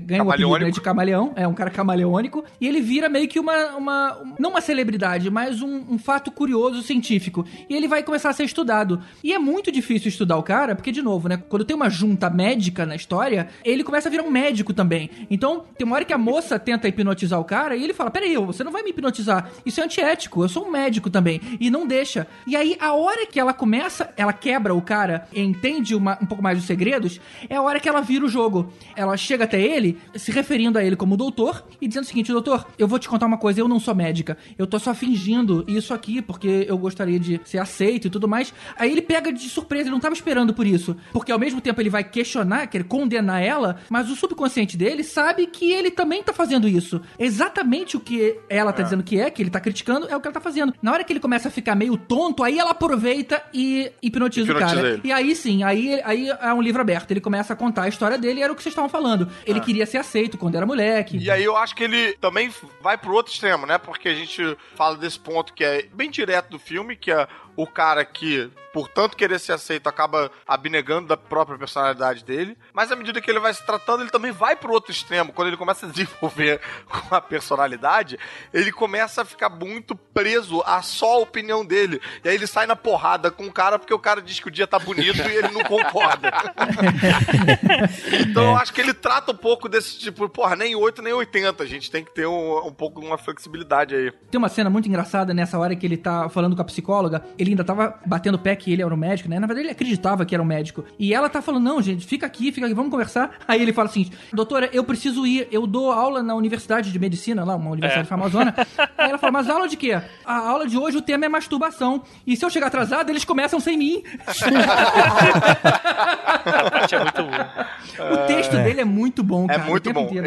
E, e- dentro dessa história do, do documentário, da história do Zelig, ele aproveita pra colocar várias piadinhas, tipo, bem com cara de piadinha de stand-up, assim, várias piadinhas, piadinha mesmo, que você pode retirar do filme e elas funcionarem isoladamente. Fica como se fosse enfeite de árvore de Natal. É bem maneiro, cara. Esse filme vale a pena ir atrás pra ver ele mesmo. É um dos melhores que a gente vai falar aqui hoje. Sim. E eu E- agradeço mas- ao Elvis por isso, porque eu também não tinha visto. Valeu, Elvis. Viu? De nada. Olha aí. Tem- E eu também não tinha visto, eu agradeço a mim mesmo porque eu também não tinha visto. Meu Deus. Tem uma outra coisa que eu acho que o filme critica bastante, que é a opinião pública, né, diante da celebridade, né? Porque Sim, tem sim. um vai e vem do É. Zelig, do tipo, todo mundo ama o Zelig, todo mundo odeia o Zelig, e depois todo mundo esquece dele, e durante um tempo ele some e volta e tal. E a opinião pública tá acompanhando tudo isso. Então é uma crítica do Woody Allen a isso. E aí eu lembrei de um filme que, na verdade, eu confesso que eu não assisti, mas tem um filme mais recente do Woody Allen que é o Celebridades, né? Que é com Aham. o Leonardo DiCaprio até. É um momento em que o Woody Allen volta nessa temática, né? De falar de, sabe assim, de criticar esse... é- Essa volatilidade, né? Da... essa volatilidade e, e a forma como a mídia trata as celebridades e a forma como as pessoas se relacionam com famosos pelo simples fato de serem famosos e tal, e tal né? Cara, eu vou aprofundar um pouco mais nesse ponto aí que o Daniel colocou, da parte da celebridade. Isso é, uma, esse é um momento do filme genial. A hora que a mulher quebra a psique, né, do Woody Allen, é, eles começam a se envolver. Na verdade, tem um momento, né, ele nem isso que ia falar, mas tem um momento que ele tá criticando muito ela, ainda hipnotizado, e ele fala, cara, eu odeio sua panqueca, eu odeio sua casa e tudo mais. Panqueca e é ela, foda. E ela pergunta, pô, você deve me odiar, né? Ele fala, não, eu na verdade eu te amo. Aí ela, caramba, fica meio assim, você me ama? Mas eu odeio a panqueca. É, eu odeio a panqueca. Não, eu te amo porque você é imperfeita. Você sabe muito menos do que você acha que sabe. Dá uma esculhambada, mas ele fala pra ela que ama, é ainda hipnotizado. E aí isso faz ela começar a olhar pra ele de um jeito diferente. E aí o filme desenrola, eles acabam casando. E aí, na, na hora que ele casa, ele começa a se sentir querido também, né? Na hora que ela começa a dar, sair com ele e tudo mais, a frustração dele de precisar ser aceito começa a diminuir. Aí o poder, entre aspas, vai diminuindo até acabar. A doença, né? Tratado como doença esse poder dele. É, a sociedade en- encara ele como uma pessoa curada, mas aí a parte que eu ia comentar era o seguinte: na hora que ele vai casar, que eles marcam o casamento, e aí ele é uma pessoa famosa, né? Ah, fulano vai casar. Começa a aparecer gente de tudo quanto é la- lado dizendo assim: mas peraí, esse cara é casado comigo, esse cara tem um filho comigo, ou então fulano, mas esse cara, ele prestou um serviço pra mim e tudo mais. Ou seja, ele percebe que Esse cara tá- casou com a minha filha adotada. Horrível, cara. Olha, é premonitório. E aí percebe-se que ele, enquanto estava em outras personalidades, efetivamente lidou com outras pessoas, casou, teve filho, prestou serviço. E aí tem uma cena, corroborando aí com o que o Caruso falou, das, das piadinhas, ele simplesmente chega no microfone e aí a opinião pública tá totalmente contra ele, porque ele é um adúltero e tudo mais, e a, e a esposa tá tentando falar, cara, ele não, ele não tinha consciência, mas aí tava todo mundo contra ele, juntar a imprensa, né? Ele falou, olha, eu quero me desculpar com todo mundo. Eu, eu até escrevi isso, cara, deixa, deixa eu ler, olha que barato. quero me desculpar com todos. Sinto muito por me casar com todas essas mulheres. E ao cavalheiro cujo apêndice eu tirei, eu não sei o que dizer. Mas se serve de consolo, pode ser que eu ainda tenha ele lá em casa. Mas as, mas as minhas maiores desculpas vão para a família Trotman. Eu nunca tinha feito um parto antes e eu pensei que um pegador de gelo era a ferramenta certa. Ou seja, aí é- esse é o, é o texto dele, que ele sempre dá um jeito de fazer isso de forma fantástica. Mas o que ele quer dizer é o seguinte: a opinião começa a ficar contra ele de novo, e aí ele se desespera. Aí, ou seja, de novo ele tá sendo um cara odiado, ele foge, e aí o, a doença dele volta Ele a... tem uma recaída. Aí ele Ele tem vai uma atacar recaída. o Papa. É, Só que acontece, como ele não tem controle disso, ele simplesmente vai pra rua e ele esquece das personalidades antigas. Então a mulher passa seis meses procurando pelo cara, e- ou seja, ele podia estar em qualquer lugar. Até que um dia ela vai no cinema assistir um filme com a irmã e vê ah, naquele jornalzinho ah, que aparecia antes da guerra, lembrando que o filme é de 1920, mostrava a Alemanha nazista e ele atrás ali vestido de SS. Aí ela vai até a Alemanha pra, pra encontrar com o cara. Ah, tchau, cara. 1920 ou É 1940? 40. é. 40. Se passa em, né? Se passa em. É, se passa em Acho que 40. não, cara, porque esse 40 Não, não, ele era a Segunda começa Guerra em Mundial. 20. Em 20 Não, ele era a co- Primeira Guerra Mundial. Você lembra do aviãozinho? Não, mas é a segunda. Não, tem Hitler, cara. É a Tem Hitler. segunda. Ah, verdade. Não, É, tem, ele os, tem os começa aviões em zeros 20, japoneses. Ele começa em 20 e vai avançando até 30, 40. E aí tem Hitler lá, e ela pega ele num discurso de Hitler. Aí tem- Hitler olha pra trás, fica puto, porque ele interrompe a piada, que ele piada. queria fazer sobre os poloneses e tal. É Agora, verdade. esse filme tem um pouco daquela coisa do Woody Allen, daquele humor negro dele, né? Tem uma cena que ele fala. Aí o médico diz que ele tem um tumor na cabeça, aí o médico morre morre de tumor duas semanas depois, né? Tem umas coisas assim. É. Essa de fazer a- o parto com uma, O um pegador pegador de de gelo. gelo. Tem um também que ele fala: Não, é porque meu, meu pai batia em mim, na minha mãe, na minha família. Aí os vizinhos batiam na nossa família. e aí as pessoas do outro bairro batiam nos nossos vizinhos. tipo, vai contar. Era um ciclo de, de é violência. boa. O simples fato de mostrar o Woody Allen, que é provavelmente um dos judeus mais famosos dos Estados Unidos, como um soldado nazista, já é uma forma de No fazer humor palanque negro, de né? Hitler, né? No palanque dele lá, é como se estivesse fazendo ele de idiota, né? Tipo, o Hitler de É. idiota. Chegou um judeu lá... É tipo, foda-se o Hitler. É, então, exatamente. Mas ao mesmo tempo tem também a questão do humor negro, né? De colocar ele lá naquele, naquele palco lá, né? É, não, que o cara nem repara que tem um judeu ali no meio, porque não dá pra, né? É, é uma pessoa, Óbvio. não tem como. É, Não é. dá pra saber.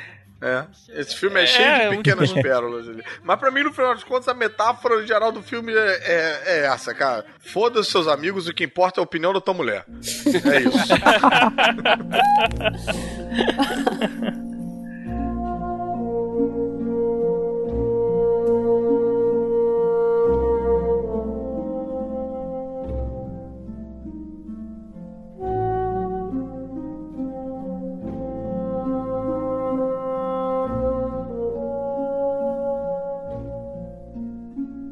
2005, temos o filme O Ponto Final, Match Point, que é o momento aonde o Woody Allen tenta se reinventar. Ele sai de Nova York. Na verdade, não- o ponto final, é, o Match Point, é o primeiro filme de uma, tipo, uma empreitada na Europa, né? Ele faz três seguidos em Londres e depois vai pra Barcelona e depois ainda tem Paris. Então ele dá uma E depois passada... Roma. É, É, e Roma, isso, é. Então, ele começa a passear pela Europa pra fazer filmes em cidades europeias, né? Exatamente. E sem contar que ainda de quebra consolida aí a Scarlett Johansson como estrela, que ele acabou conhecendo lá naquele filme da Sofia Coppola. Qual era o nome daquele filme, Elvis? É, pedido Lost in Translation. Encontros e desencontros, né? Exatamente, exatamente. Aliás, deixa eu só comentar uma coisa. Como tem uma aura sobre o casting dos filmes do Woody Allen, né? Ele pega umas pessoas e ele começa a ter como musa, inspirador ou muso, né? Começa a trabalhar direto com esse ator, essa atriz. E sempre tem uma questão em quem ele vai trabalhar. E ele tem uma relação bem assim, que ele vai na casa da pessoa e convida ela, ou liga pra ela pra convidar. É, verdade. Ô, GG, É. é, em Todos Dizem Eu Te Amo, ele dá uma paquerada com Veneza, né? É o que tem a Julia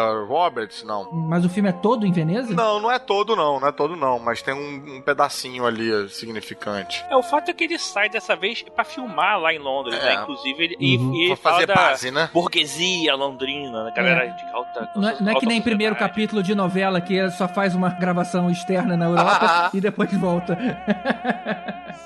Bom, o filme é sobre um irlandês Não, pobre. ah, rapidinho, rapidinho. Esse, se você não viu esse filme, para agora. Para agora e deixa pra. É verdade, bem colocado. Todos os outros ainda vale a pena você ver, mesmo que você ouviu tudo. Se você quer ver, para agora. Vai, conta lá. Como eu tava dizendo, o filme é sobre um irlandês pobre e ele vai dar aula de tênis num clube ali de bacana. E lá ele acaba fazendo amizade com um aluno e começa a frequentar aí a família dele. Esse aluno, vale a pena dizer, que é o Matthew Good, que é o Ozymandias. Ozymandias, pois é. Caralho, brother, do Watchmen. Nossa senhora. Exatamente, exatamente. Porra, mas ele tá moreno, rapaz. Mas anyway, o fato é que a família gosta muito do cara. E aí eu queria perguntar pra vocês, por exemplo, no decorrer do filme, a gente meio que fica com a impressão de que tudo não foi um plano elaborado dele, porque toda hora aparece ele estudando sobre o mundo dos ricos, usando a informação, sei lá, pra chegar nas pessoas certas do jeito certo. E eu tava esperando meio que um, um desmascaramento no final, mas isso em nenhum momento acontece. Aí eu pergunto, vocês acham que a parada foi proposital, foi pensada? Tipo assim, eu tenho que chegar naquele cara porque ele tem uma irmã maneira? Não. Não, acho que não. Eu acho que não. Ele nem conhecia a irmã, na verdade. Você acha que foi uma coincidência? Porque, cara, ele tá lendo sobre ópera e de repente ele tá conversando sobre ópera com o pai do garoto? Não, mas eu acho que ele tinha um comportamento um pouco sociopata, de um modo geral. sim. Um comportamento meio de eu sei o que eu quero e eu vou alcançar aquilo. Ele não tem uma ligação muito passional com as coisas, é mais racional. O que tira ele do eixo é a, a entrada da Scarlett Johansson na história, que faz com que ele tenha uma conexão muito passional com ela e ele começa até a ter um comportamento um pouco mais ilógico nesse sentido. Mas antes ele até. Você não consegue dizer, por exemplo, nem que ele não gosta da irmã do cara e nem que ele gosta da irmã do cara. A, a irmã pareceu ser um bom investimento, essa é, que é a É. verdade. Ela era uma pessoa É, legalzinha. mas ao mesmo tempo, ele não parece também estar num descaso completo com ela. Você só começa a perceber que ela é mais um meio pra alcançar um fim quando entra a Scarlett Johansson na jogada. Até ali podia ser uma história normal, Hein, feliz, né? Só uma coisa, ele era um, um jogador de tênis profissional. Ele jogou contra Isso. Agans e contra outros caras. É. Então, assim, ele, ele vivia no meio de pessoas que tinham melhores condições que ele, apesar de ele nunca ter sido sensacional. Então, assim, o que aconteceu, o que eu acho, é que ele começou a viver num mundo muito acima do que ele estava acostumado e aí depois não quis sair de lá. Mas acho que antes É. não- não foi premeditado, não. Acho que acabou ficando. E ele abre o filme, e isso é inclusive é o que justifica o título do filme, explicando o que, que é um match point e falando do, do momento na jogada do tênis, quando a bola queima na rede ali, né? Uhum. E ela pode cair ou para um lado ou para o outro. Um e, lado você perde, outro lado você ganha, né? É, isso depende muito da sorte e tal. E ele, ele faz todo um discurso sobre como a sorte influencia na vida das pessoas É. e como as pessoas têm medo de admitir o quanto a sorte influencia na vida das pessoas. E ele volta a esse discurso no final. Então, realmente, o filme é muito redondo, cara. É bem interessante. É, mesmo. mas eu acho que o Woody Allen, ele meio que provocou ali. Porque, por exemplo, no início, aparece ele lendo Dostoiévski ali, cara, no- na cama. É. E de repente, nas, umas duas cenas depois, tá ele conversando sobre Dostoiévski com o pai do cara. E foi a- através dessa conversa que o pai percebeu que aquele professor ali do clube era um cara culto. E poderia, um, quem sabe, um dia trabalhar nas empresas dele. É, mas pode ser assim. Eu acho que você tem razão. Outra cena, parece ele ouvindo ópera. Tudo bem que não, não mostrava se ele já gostava de ópera ou não, mas parece ele comprando ali CD de ópera. E aí, em algum momento, conversando com um cara no clube, ele diz que gostava de ópera. E aí o cara falou: pô, mas o meu pai patrocina a orquestra sinfônica. Vamos lá comigo. E é lá que ele conhece a garota. Então, ou seja, tudo parece uma- um grande plano. Não, mas essa hora ele, ele tá jogando tênis com um cara e pergunta: Você sabe onde tem alguma loja que vende CD? Aí ele, por quê? Ah, que eu gosto de ópera. Na verdade, eu. É, mas você não acha que Não, foi assim- muito providencial essa pergunta, essa resposta? Não, tudo bem, mas assim, ele teria que ter estudado a vida da família do cara, né? É, não, o que o GG tá falando é que talvez ele, quando ele pergunta pro cara um lugar pra comprar CD, ele já sabia o sobrenome do cara, já sabia que o pai patrocinava a parada e tal. Eu não acho que é eu isso, acho, não. Mas, GG, eu acho que mais do que um grande plano, eu acho que ele tem pequenos planos. Ele quer entrar lá em contato lá com a família do cara e tal. Aí entra a mulher na jogada, aí ele, pô, talvez seja uma boa seduzir, mas não chega a ser exatamente um plano enorme. Eu acho que são pequenos objetivos que ele vai cumprindo ali com facilidade. Mas eu acho que você tem bem um ponto aí nessa personalidade desse cara, que é bastante é, premeditada, E aí, né? ele, é atleta, ele era atleta também, né? Acho que vem disso, dessa vontade de vencer, assim. Ele não, ele é competitivo, assim. Ele não vai ser um É, merda. Ele não vai ser o professor do, de tênis, assim, sabe? é calculista, ele é muito calculista, É, né? E é uma excelente escalação nesse cara, porque ele tem uma cara de psicopata, É, né, esse maluco? é mesmo. Começou o filme, você fica meio na dúvida se ele tá sendo o galã demais ou meio psicopata. Eu fiquei muito incomodado. O ele. até comentou que ele não dirigiu esse filme. Ele não dirigiu ninguém. Ninguém. Ninguém ele precisou falar Tá falando nada. a direção de ator, né? Não a direção do filme de verdade. É. Exatamente, direção de ator. Ele não precisou dizer nada pra ninguém. Foi a entonação que os atores escolheram, foi a que É, ficou. Porque acho É que ele tá bem foi- escolheu muito bem, né? O que ele queria ali. É. Exato. É, mas é, e é muito interessante também que é um filme e que você, tirando alguns momentos, você poderia dizer que esse não é um filme do Allen. É verdade. Exato, é um, exato. Sei lá, Diferente de todos os outros. Quase um Hitchcock, assim, né? É um suspense e tal. Um momento que eu sinto que é um filme do Woody Allen é quando tem um corte abrupto e mostra o, o cara casando, o maluco ricaço, casando com uma outra mulher na igreja. E na própria cena, no próprio casamento, depois que o padre fala, você pode beijar a noiva, a noiva beija o cara e fala, ai, que bom, eu tava começando, a minha barriga já tava começando a aparecer. Que é um lugar meio, é uma licença poética cômica, assim, de você botar uma fala que, cara, é meio fora de hora, num, só numa comédia aquilo entraria, Aham, sabe? Nesse momento ali, eu acho que ele deixa escapar um pouco da personalidade dele no, no roteiro. É, eu acho que esse filme é o meio que o auge do Woody Allen no drama, né? No drama que não, há, não tem espaço pra comédia, assim. Se a gente parar pra ver os filmes dele, né? Ele teve uma leva, um pouco antes do Match Point, ele teve uma leva de filmes que não foram muito bem aceitos pela crítica, né? Vários são considerados os piores dele, tal, no, no começo dos anos 2000, que foi quando ele teve um contrato com a DreamWorks e ele se manteve fazendo um filme depois de outro. E aí, quando terminou esse contrato com a DreamWorks, ele fez o primeiro Melinda e Melinda, que é um drama que tem uma crítica boa e tal, que foi bem aceito aceito, e logo depois ele vem com Match Point. Então ele tava num, meio que num auge, não sei se foi planejado pro Woody Allen, do tipo, nossa, finalmente não vou trabalhar mais pra DreamWorks, vou fazer outras coisas, não sei se Tipo, tinha tô algum tipo- livre, posso fazer o que eu quiser, né? Posso botar a manguinha de fora. Exatamente, algum tipo de controle da não sei como que foi. Aí ele teve esse auge, então eu acho que é bem interessante. E é um auge muito de roteiro, né? Um filme que você vê que é Uhum. muito, muito bem pensado no roteiro. Agora, eu acho ele também muito bem dirigido. Exceção a, a- essa parte que a Mia falou, da direção de ator. É um filme que te deixa tenso. É. Sim, prestando sim. atenção no que vai acontecer. Nossa, Tem um. é. né. De- deixa, deixa eu voltar um pouco pra história, até pra explicar um pouco mais essa tensão. Ele tá agora envolvido com a família, e aí chega a, a Scarlett Johansson nessa história. Ela, na verdade, é a noiva do amigo, do cara que apresentou a família É pra do ele. cunhado, né? É, do cunhado, exatamente. Mas o fato é que ele fica enlouquecido por ela. E a Scarlett Johansson tá tão bem, né? Cacete, Tá, né, cara. Nossa, cara? muito. Tá, ela, ela é incrível. Tá. É, e aí ele põe a perder todo o outro plano, sabe? Ele tava com um casamento marcado, ele, a família gostava dele, ele tava indo bem no trabalho, ou seja, ele realmente devia ser um cara inteligente, porque ele tava é, desempenhando uma função até de, de alto staff. Administração. Até o pai dela, né, da, da mulher, falou o seguinte: cara, a gente queria, vai ter uma promoção no ano que vem, a gente queria dar pra um cara, mas como vocês estão aí se entendendo, eu posso dar pra você. E ele tava desempenhando bem isso, ou seja, ele, ele era realmente um cara inteligente. Mas a emoção em cima da Scarlett Johansson fez ele meio que colocar tudo a perder. Só um É. detalhe, GG. Ela conta pra ele, eh, num diálogo dela, com a da Scarlett Johansson com ele, ela fala: eles estão trabalhando em cima de você pra preparar você pra casar com ela, né? E esse negócio do emprego e tudo É, mais. grooming, né? É, grooming. ele, na verdade, tudo isso é a família dela, meio que a- preparando o, o noivo, É, né? mas ele, ele sabe que a família tá fazendo isso. Ele, ele Exatamente. manipulou a família pra família Mas fazer nesse isso. momento ele, ele não sabe ainda, é, a- a- mas a- Não, ela fala. ele sabe. Sabe, ele, sabe. Ele, ele manipulou a família Ela pra isso. fala, ela- ele fala, você acha? Ela fala, ele fala, Ah, aí ela ela, fala, ela- Ah, ela mas faz- é, aí ele tá se fazendo de Exatamente, inocente. ele tá se Não, não- fazendo acho de que não, cara. Foi bem no início isso. Isso aí só se a teoria teria que ser a teoria do GG de que ele tá armando tudo desde o início, mas se não for. Que é uma das é, interpretações.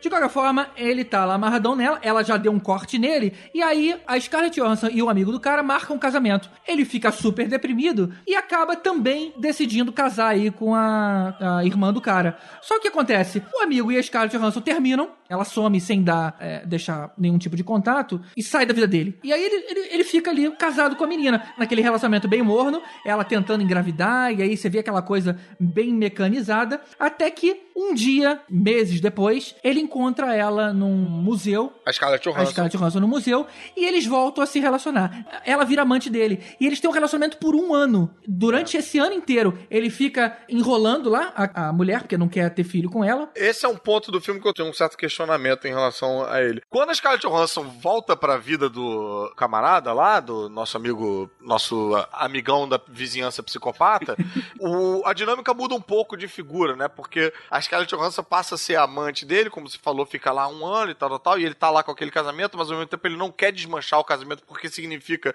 desmanchar tudo que ele ganhou até aquele momento. e ele Aquele fica padrão nesse... de vida tem um apartamento maravilhoso. É, inacreditável. Aquele- Eu fiquei até me perguntando, será que aquela porra é um apartamento de verdade ou aquilo é uma tela verde naquela janela Incrível, ali? né? Eu acho que é de verdade. É né? verdade. Na frente da London Eye ali. Aí, aquela iluminação não parece iluminação de tela verde. Aquilo, porra, é bem maneiro. Mas enfim, aí o que acontece? É, Ele fica com essa situação insolúvel ele acaba. A solução pra isso acaba sendo esse final horroroso que a gente sabe bem qual é do filme, né?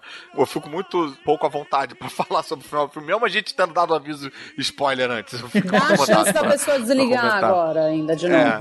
Mas o que eu ia falar é o seguinte: a Scarlett Johansson, que no início do filme tá meio cagando pro cara, tá dizendo, porra, foi só isso, foi só aquela vez e tal, tal, tal.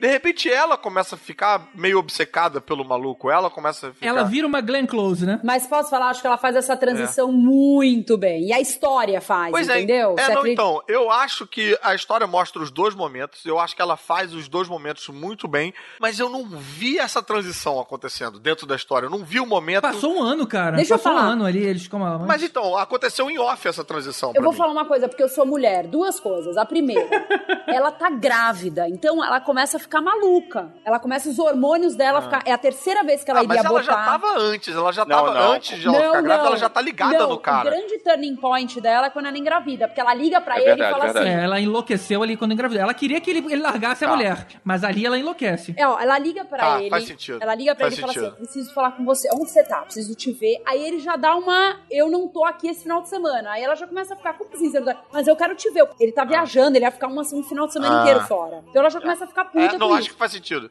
Não, porque ali, até então, ela tava numa de tipo, tá, ficando com o, o marido de outra mulher aí, beleza. Não. Mas acho que você tem razão. Quando ela fica grávida, agora ela precisa que ela se separe do cara. É, e outra, agora que eu tô grávida, você vai me abandonar depois de tudo que você fez, sabe? Tipo, tem um ódio junto com isso, assim. E uma rejeição muito E fodida. ela não quer perder o filho, né? Porque ela já tirou o filho. Três um filhos, filho aí ia ser o três terceiro aborto dela. E quando você é rejeitado, automaticamente você passa a querer muito aquele objeto que te rejeita. Isso é. Não, e típico. ela tá numa posição em que ela fica um pouco aparente que ela tá precisando dele pra passar por isso. Ela não tá numa de, quer saber, eu vou criar esse filho Sim. sozinha, eu vou não sei o quê. Ela tá toda né? fodida, ela, não tá, legal, precisando- né? Ela acabou de sair de um relacionamento que o cara largou, ela deu um pé na bunda. Acabou não, Você mas o cara deu um pé na bunda dela, não foi isso? não foi ele Traiu ela, né? ela? Pior ainda. É, traiu. Porque o Tom Não, mas o que traiu eu tô ela. falando é só É. o, o ponto em que essa lebre deu uma levantada pra mim, essa, entrou essa pulga na orelha, foi na hora que ele pede o telefone pra ela, ela. Eu fiquei pensando, pô, por que, que ela deu o telefone pro cara? Porque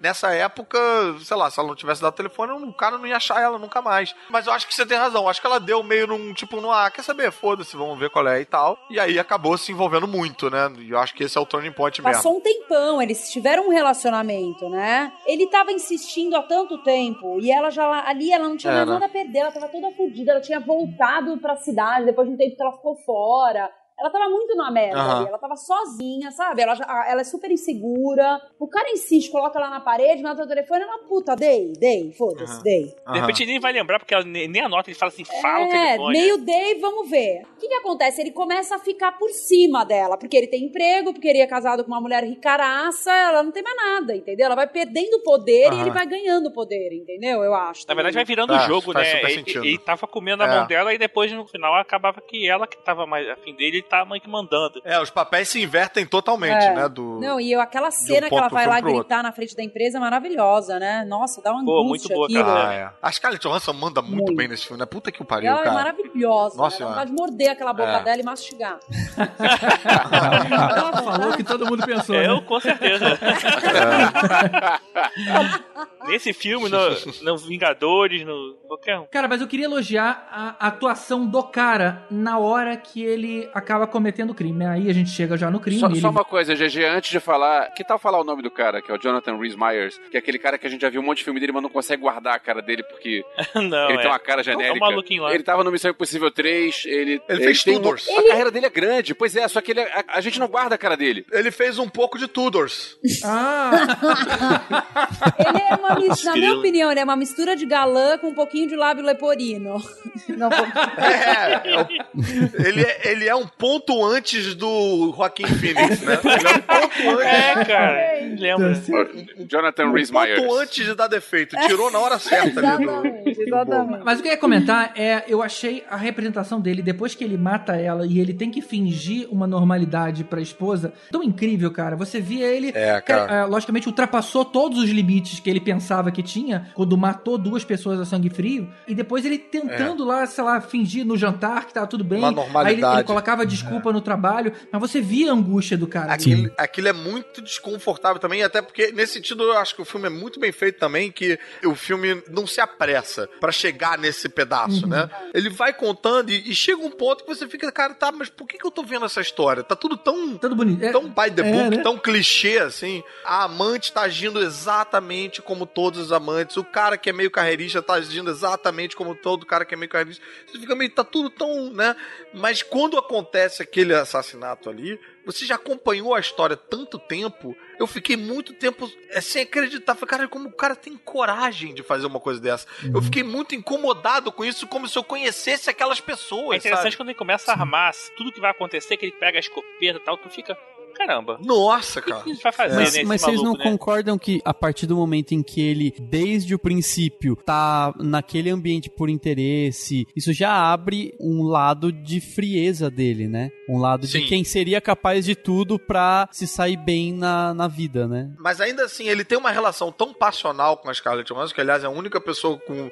a o único elemento com quem ele tem uma Sim. relação passional, não tem assim com mais nada, que daí é ele olhar pra cara dela, chamar ela, É. falar Nola, ela olhar e ele dá um tiro na mulher que ele sabe que tá carregando o filho. Nossa, que horror, cara. Só de pensar eu já fico bolado de Não, novo. por que ele chama, né? Não podia tirar de costas, sei lá, seria mais Não, fácil. porque de costas não ia, não ia. é, O cara ia falar, pô, mas a pessoa tá de costas, ela não viu, sei É. lá. Aí, minha, pô, só uma pessoa psicopata pensando nisso. Não, mas ele Exatamente. nisso. Cara, mas eu pensei muito nisso. Ela tem que estar de frente pra ele, porque se ela tiver de costas, pode ser que ela tá, sei lá, não viu. Ah, não sei, pensei em tanta coisa. Ah, e aí a gente chega no momento que assim, ele roubou todas as paradas da velhinha pra parecer que foi um, um assalto, porque aquele prédio acontecia muito burglary, bur- né? Muitos assaltos de drogados, gente que quer roubar drogas e que quer trocar as drogas pra comprar droga lá. E aí ele pega tudo pra depois, enfim, jogar fora pra parecer que é um assalto. Aí ele joga e a gente repete aquela cena do início, que ele joga as coisas por cima do, do lado da delegacia. Vai saber por que, que ele resolveu É. fazer isso do lado da, le- da delegacia.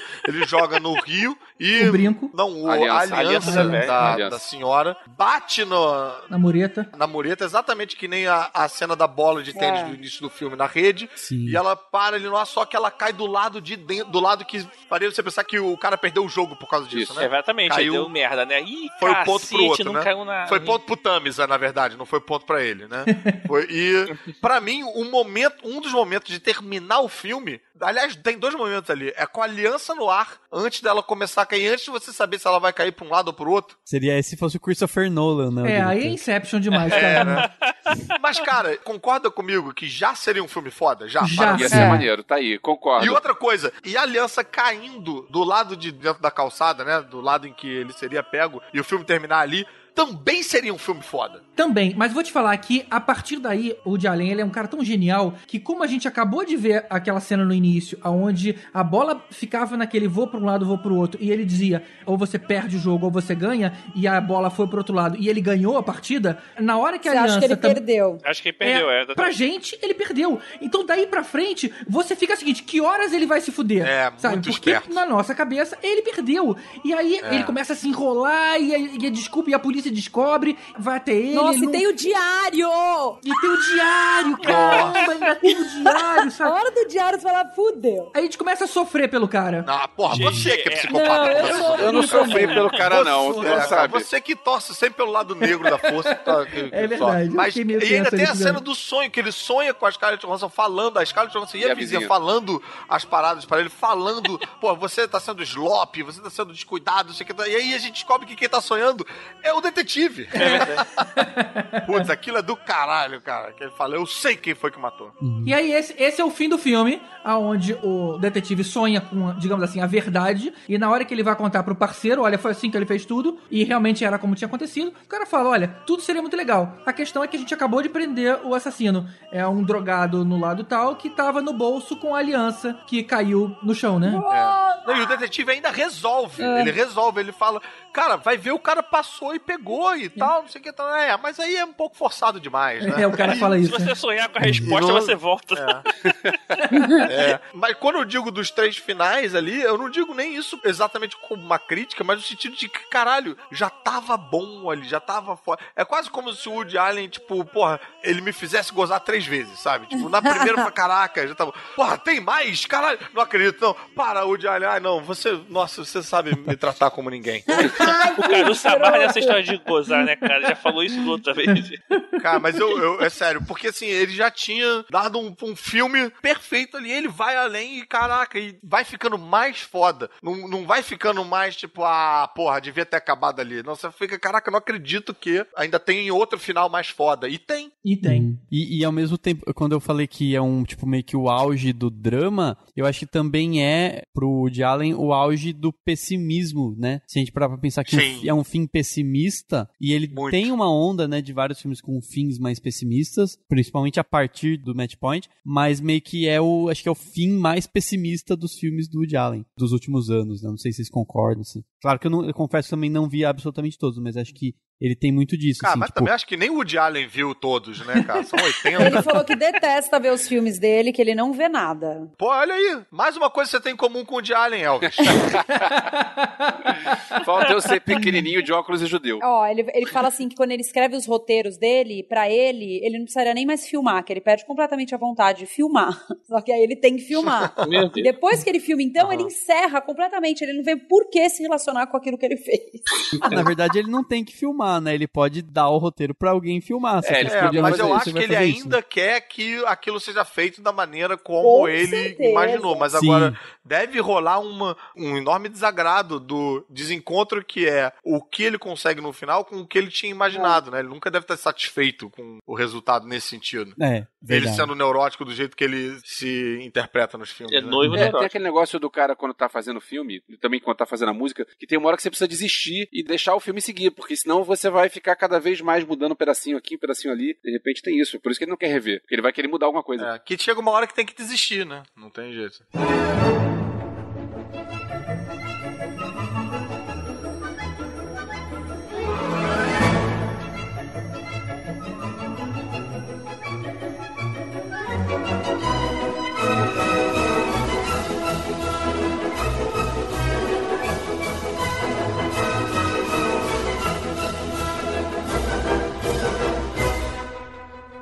No ano seguinte, a Match Point, é, em 2006, o Woody Allen lança o filme Scoop, O Grande Furo. É como sempre um subtítulo para explicar. no caso aí o jargão jornalístico, né, de furo de reportagem, né? E ele conta a história, ele começa com, na verdade, com o enterro, né, de um jornalista Esse início é bem engraçado. é que eles vão comentando assim, você tá fazendo parte daquele momento ali Velório. fúnebre que os amigos estão conversando sobre ele, como o cara era legal, que o cara conseguia fugir da polícia, sempre molhava a mão de alguém e tal. E nisso corta pro cara morto, sendo levado no barco pela morte lá pro mundo dos mortos, né? Atravessando o E Rio ele- dos Mortos. Ele tentando subornar a morte e a morte ignorando ele até que ele tenta dar uma fugida. Só que antes dele dar essa escapadinha de fugir da morte e dar uma aparecida no mundo real, ele estava conversando com uma secretária de um grande empreendedor lá, de um lord inglês, que desconfiava que o chefe dela era o assassino do tarô, né? Que era tipo um Assassino serial. Jack Stripador moderno, né? E aí ele vai, tem que levar esse furo pra alguém. Ele acaba encontrando durante um truque de mágica do Woody Allen, que era um mágico meio safadão assim. Cafona. Ele acaba encontrando com uma jornalista, ou aspirante a jornalista americana que estava lá em Londres. É, na e- verdade, ele fica vibrando procurando por um jornalista. E aí encontra ela. Ele fala isso. Esse cara, inclusive, é o Ian McShane lá, que fez é, recentemente Game of Thrones. Só que o interessante é que, assim, aí ela começa a tentar se envolver com esse cara, que por acaso é o Wolverine, ou o Hugh Jackman. E lembrando que ela é de novo a Scarlett Johansson. É, ela é É. de Carlos A Viúva Negra e o Pra Wolverine. desvendar esse mistério aí, se o cara de fato é o assassino serial. E o do- filme, assim, é- ele, ele lembra muito o que a gente falou agora há pouco, o Match Point, por ser em Londres. Na verdade, é um filme mais investigativo com um quê de piada, né? Tem aquele humor negro É, padrão, ele é né? quase que uma versão comédia do Match Point, Ele, né? ele é um filme bem mais bobinho, né? Ele é, É. mais leve. O Woody Allen, ele faz um papel de um, de um velho meio, meio sem noção, meio burrinho, É. que é, é diferente É. dos papéis Ele dele. tem uma cara mais de sessão da tarde nesse sentido. Mas é bem Exatamente. Isso que o Tibério falou, é curioso, porque assim, é em Londres, tem um psicopata na história, Tem a Scarlett Johansson. e a Scarlett É. Johansson tá completamente diferente do que ela fez no Match Point. O que eu não gostei desse filme é que os dois não precisavam investigar nada, de certa forma, sabe? Sempre que eles travavam em algum momento dessa investigação, vinha o fantasma e dava respostas. Bem, é, sabe, Deus Ex Machina? É, Então é assim, porque é ou vem alguém, dá as respostas e beleza, segue aí. Não É. foi uma- um filme investigativo, como parecia Não. que ia ser no início. É, o que eu acho mais curioso, na verdade, é que o Woody Allen, o, tá, a Scarlett Johansson inventou o caô de que o, o mágico era pai dela, mas por que, que o pai tem que ir junto nas paradas? Não tem, que ela podia fazer, tem, né, a partir dali podia fazer Não, mas tudo ele tava sozinho. protegendo ela, né? Porra, É, o Woody protege sabia, quem, né, cara? Mas ele achou que protegesse. O Woody Allen, no cara... final- Mas eu acho todas as entradas do repórter morto muito engraçadas, cara. É, muito é, engraçadas. Me dá a impressão de que, tipo, o Woody Allen teve algumas ideias durante o roteiro do Match Point, que falou assim, ah, não, não funciona aqui, não, não funciona aqui. Aí em algum momento ele foi lá, juntou essas ideias e, e fez Tipo, um o dia eu vou scoop, usar isso, entendeu? né? É, vou, vou deixar aqui do ladinho. Um dia ano que vem, né? É, É. não, a impressão que dá um pouco também é que, tipo, eles terminaram lá a gravação do Match Point e falam: caraca, a gente ainda tem três diárias de hotel aqui, o que, que a gente faz? Porra, quer saber, brother? Vamos Fazer já o ano que vem já. Não, mas o interessante desse filme é que o final dele, assim, na verdade, o cara, vamos ser o spoiler agora, ele não era o assassino do tarô. Na É, ele verdade, não ele, era, se ele não usa era. dos assassinatos do tarô, ele estuda a situação pra poder matar uma prostituta que tava subornando ele e aí ele É. faz se parecer. Então, assim, o interessante é que no final não é nada daquilo. E ela, e a própria Scarlett Johansson já não compra mais que ele é o assassino. Não, não, a- não, peraí, uma vírgula. A- ao invés dela não comprar que ele é mais assassino, ela começa a ficar afim do cara, porque afinal de contas, Não, porra, é o já Hugh tá, Jackman, comprou. é um cara, porra, mega conquistador. Aí ela começa a fazer uma contra-investigação. Falando, ah, vai, mas também, pô, tá bom, tem o baralho do tarô, mas vai ver, não quer dizer nada, vai ver. Isso, isso eu acho muito engraçado do filme. Ela meio que tentando se convencer de que, tipo, ah, não vai ver, não é tão assassino assim. E o fantasma voltando a aparecer, ela falando, caralho, para de me encher o saco, cara. Deixa eu ser feliz com o assassino, porra. É, mas tem uma hora que ele fala, é a última vez, hein? É a última vez que eu volto. Agora, se você não resolver, já era. Que agora já não tem mais jeito de escapar da morte. Já usei todos os meus truques, né?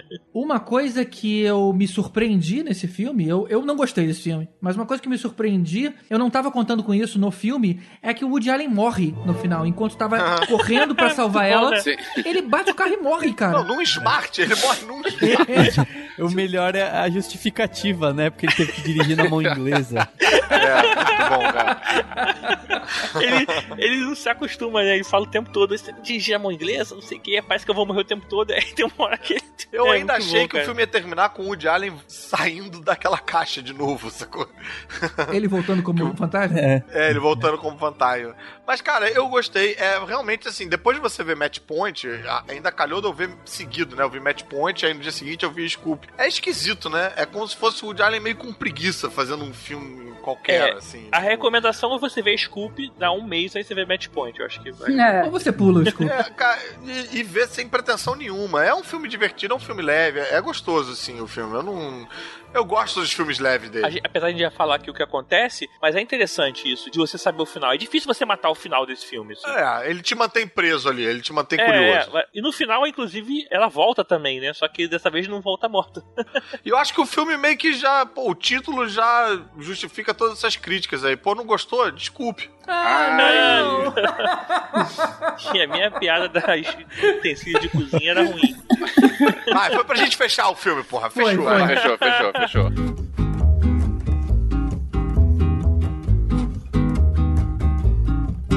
¿Por qué tanto perderse, tanto buscarse sin encontrarse? Me encierro los muros de todas partes, Barcelona. Foi em 2008 que o Woody Allen resolveu sair de Londres, né? de- depois de uma leva de filmes em Londres, e foi pra Barcelona, né? Ele desembarcou em Barcelona e fez um filme que pelo menos leva o nome da cidade, né? Que é o Vicky Cristina Barcelona. Mas tem uma cidade chamada Vicky? Não, cara, a cidade é chamada Cristina. É o nome Ah, da tá. É o nome da Vicky Cristina Barcelona, que ele vem de novo com a Scarlett Johansson, né? É, Ele não deixa a menina voltar pra casa, né? Puta que Não deixa. E, e é um dos filmes mais interessantes dos mais recentes do Woody Allen. É verdade. Eu não opinião, gosto assim. desse, sabia? Eu não. Ah, Também eu não- gosto. Também não gostei, É não. É um filme bem Eu bacana. acho- né? Eu, acho muito- adoro. muito legal. eu acho muito sensual e muito quente o filme. Dá vontade de você ir Sim. urgente pra Barcelona e você parar de viver sua vida, que sua vida é uma merda. Pois é, ele é meio clichê demais com essa questão meio. Da é, cidade, é, turística. não, não só a cidade, mas com o jeito meio caliente do espanhol. Porra, venha você pra Barcelona também, que todo mundo que vem pra Barcelona pode comer a Penélope Cruz. O excesso de sensualidade foi um pouco aumentado ali. Tudo é muito caliente, muito assim. A Vicky é interpretada pela Rebecca Hall e a Cristina é interpretada pela Scarlett Johansson.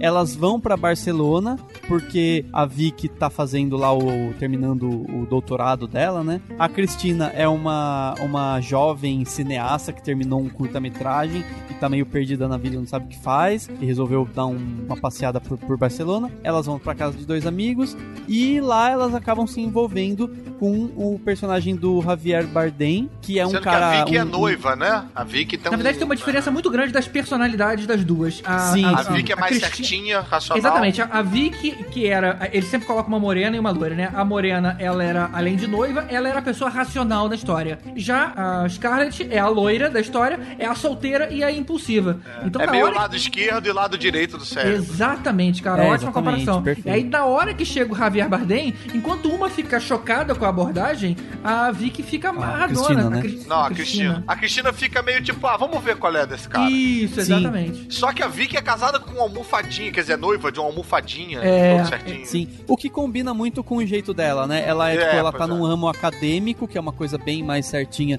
do que você fazer um curta-metragem e tal, né? E ela tem aquela vida planejada, né? Mas eu acho interessante a forma como ela fica balançada com esse mundo da Cristina, que é mais, é, mais passional. Irresponsável. mais irresponsável e vai mostrando sempre a arte, né? Claro que como todo filme do Woody Allen tem muita arte, muito papo cabeça, muita todo mundo tem grana e né, vive super bem e tal. É, só alta sociedade, né? Não tem filme de pobre. Uma coisa que me impressionou muito foi a hora que o, o Javier Bardem entra na história, que foi a maneira como ele chega nas meninas. Elas estão no, no restaurante e aí ele simplesmente chega tipo assim: Oi, tudo bom? É, qual é a cor dos seus olhos? Ah, azul, tá ok. Então, eu vou viajar daqui a uma hora pra um lugar aí qualquer. E eu convido vocês duas pra ir comigo, passar um final de semana, tomar um vinho e fazer homenagem. ele, ele fala isso. Eu iria. cara Mas, mas qual o problema cara. de fazer uma homenagem, deixa, eu- deixa eu cara? entrar no. Por que, que É, eu não fazer uma homenagem é filme, legal, cara. Quer dizer que você toparia fazer uma homenagem então com o Homenagem, velho? não é homenagem? É. Ah, então É, você faria uma homenagem verdade. pro Javier Bardem? Você sozinho? Tá piorando aí, cara. Ah, deixa eu entrar na questão de por que, que eu, eu não curti o filme, porque eu não conseguia torcer por ninguém no filme. Eu achei a Vicky insuportável, certinha demais, chata pra caralho. Eu achei a Cristina meio porra louca, adolescente demais. Eu ficava, ah, garota, cresce, caralho, amadurece, não fode. Eu achava aquele noivo da Vicky, caraca, uma almofadinha, camisa Sim, é polo muito de suéter. Eu tinha vontade de dar um tiro na cara dele. Eu achei o Javier Bardem um cafonão, um galanteador. Eu falava, caralho, quem é que compra esse cara? Eu descobri agora que a Mia compra e iria com ele.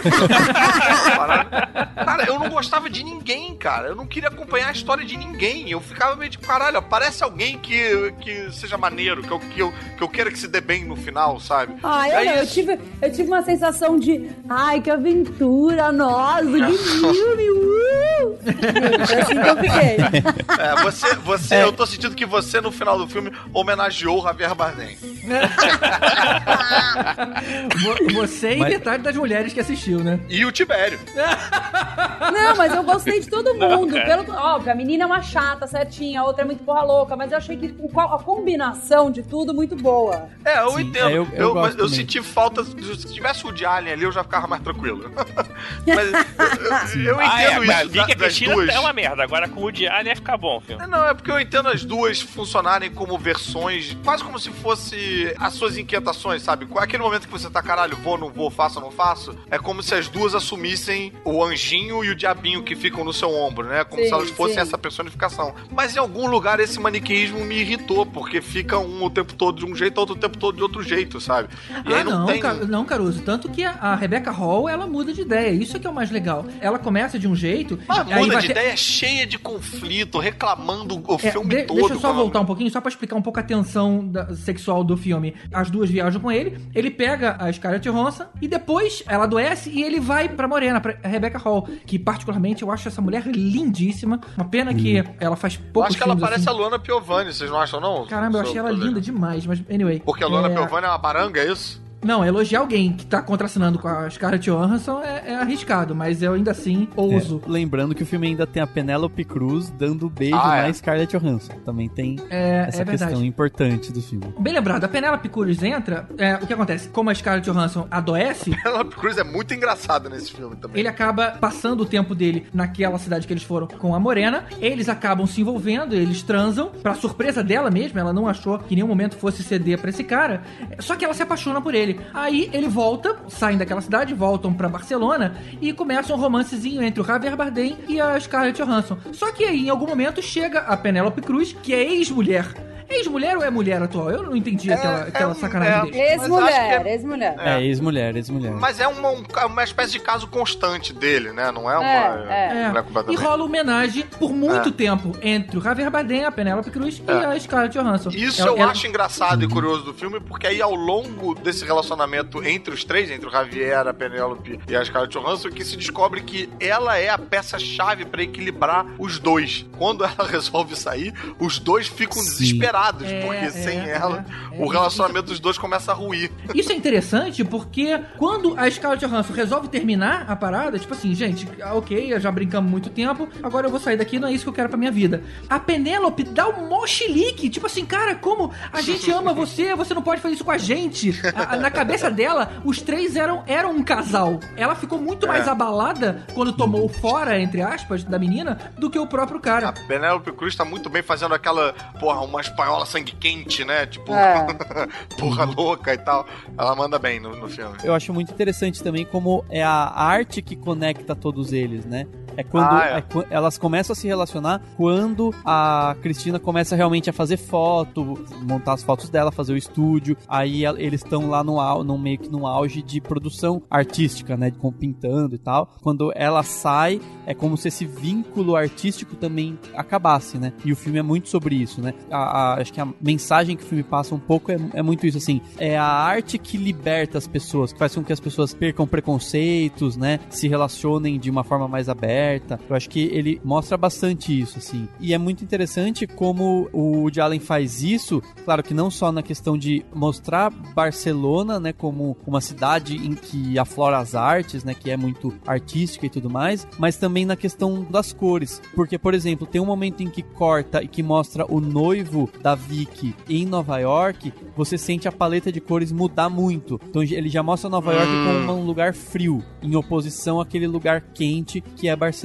Nova York, nesse momento, pelo menos, é frio e é desinteressante, né? E, tem- e quando esse noivo vai pra Barcelona, se vocês prestarem atenção em algumas cenas, você vê que ele tá sempre meio que vinculado a algo um pouco mais frio, assim. Ele tende a usar roupas mais frias. E tem um momento que eu acho que é muito legal que ela, ele senta com a Vicky e a Cristina numa mesa, elas ficam do mesmo lado, ele fica do lado oposto. E elas estão num ambiente em que o fundo é um fundo mais colorido e ele tá num ambiente que o fundo é, é mais frio, é mais cinzento.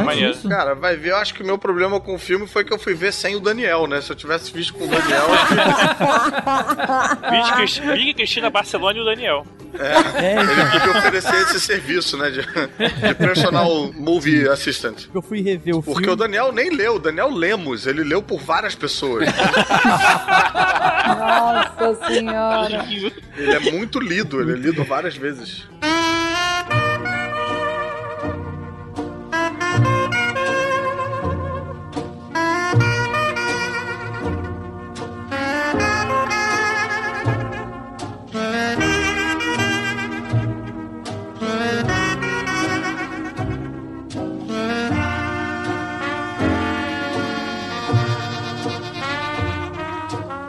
Chegamos agora no nosso último filme, não o último filme do Allen, né? Porque acho que até depois que ele morrer ele vai continuar fazendo filme, tem muito filme Um aí. por ano, né?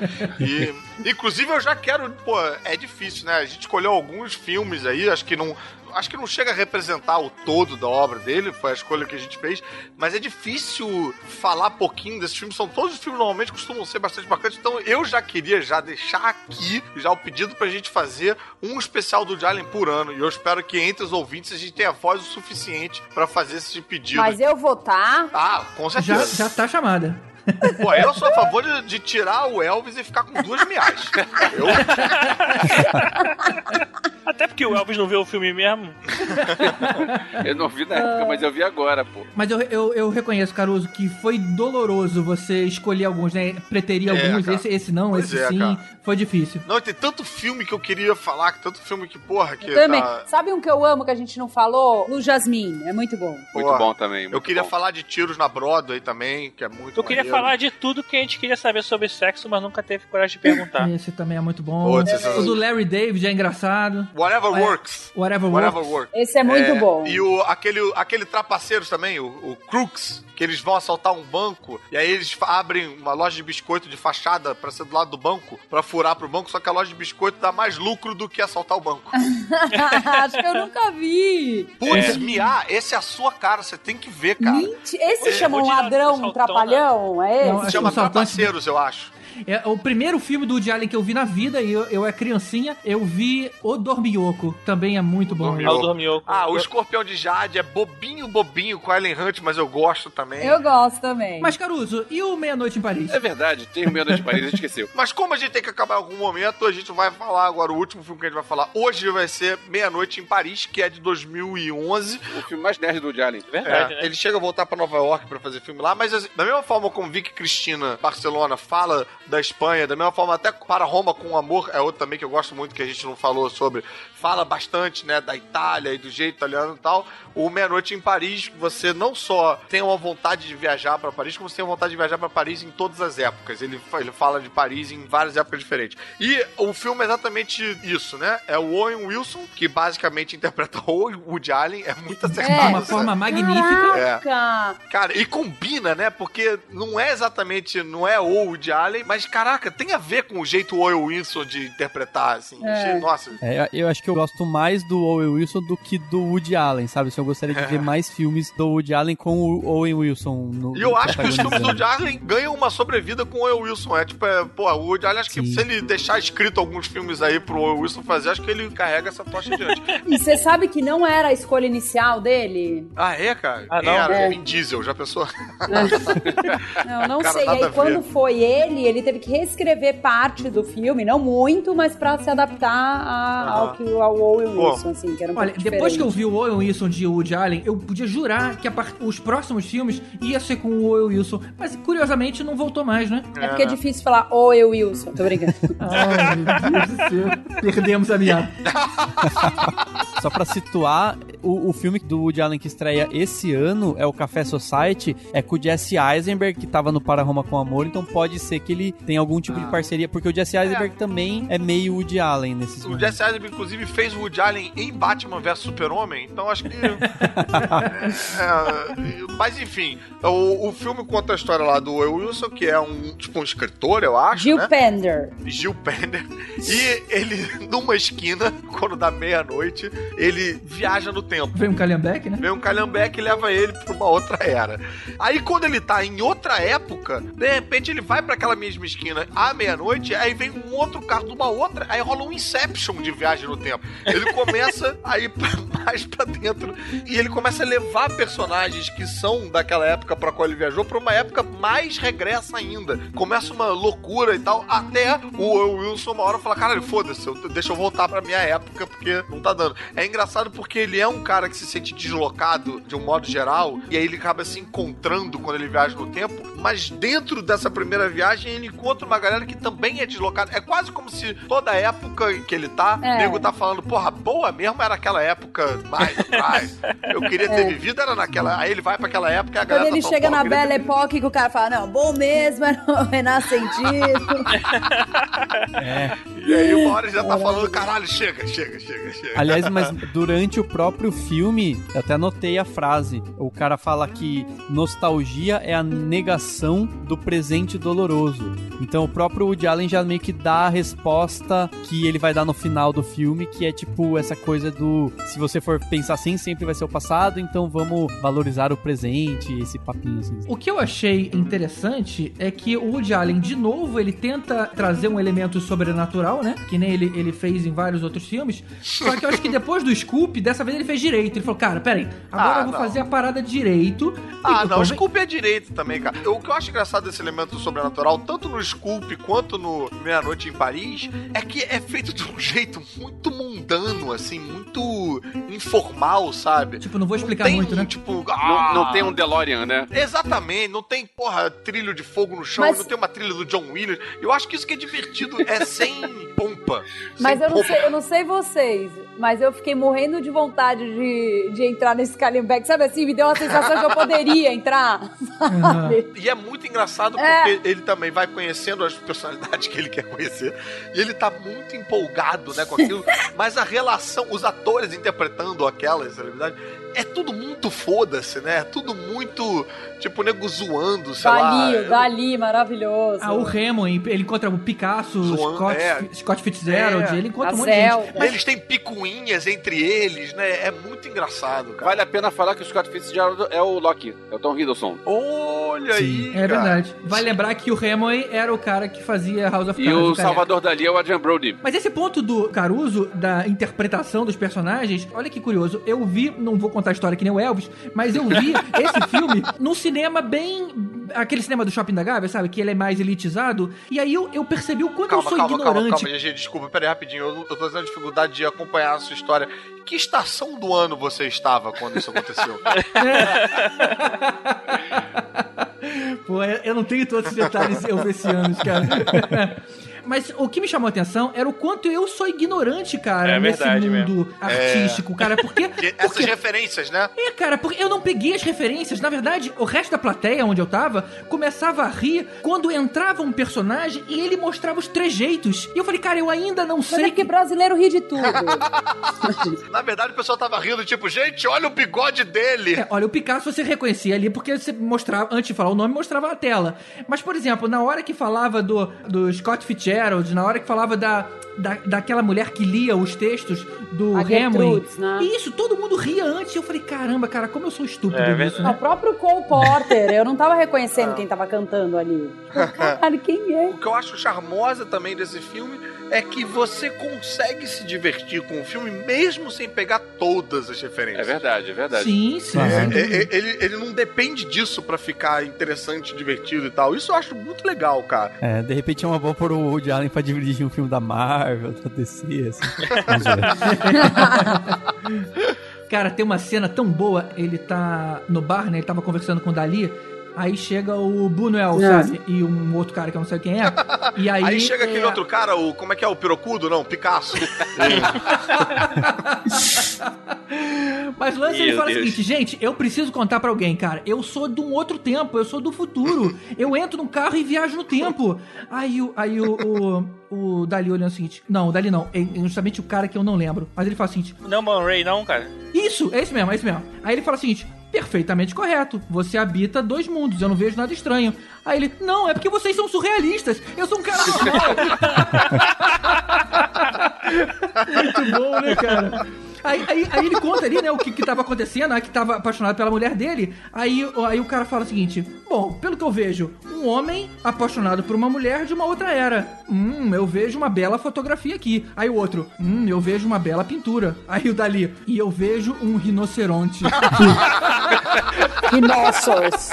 Como é que é o muito nome? É muito foda, bom. cara, muito foda. Por que que ele faz todos os filmes aqueles créditos sempre no início do filme? Como nos filmes antigos, assim, sabe? Ele usa sempre a mesma fonte em todos É. os filmes. É a mesma, é a mesma tipologia, mesmo fundo preto com letra branca. Sei lá, ficou uma É. identidade dele. Eu né? já li que, é, tipo, ele sempre coloca o elenco em ordem alfabética, que seria uma forma de dizer que não existem estrelas no filme dele, sabe? Não tem Ah. o ator mais importante. Eu aposto que ele coloca o elenco em ordem alfabética porque o sobrenome dele é Allen. Ele vem primeiro, né? É um dos primeiros.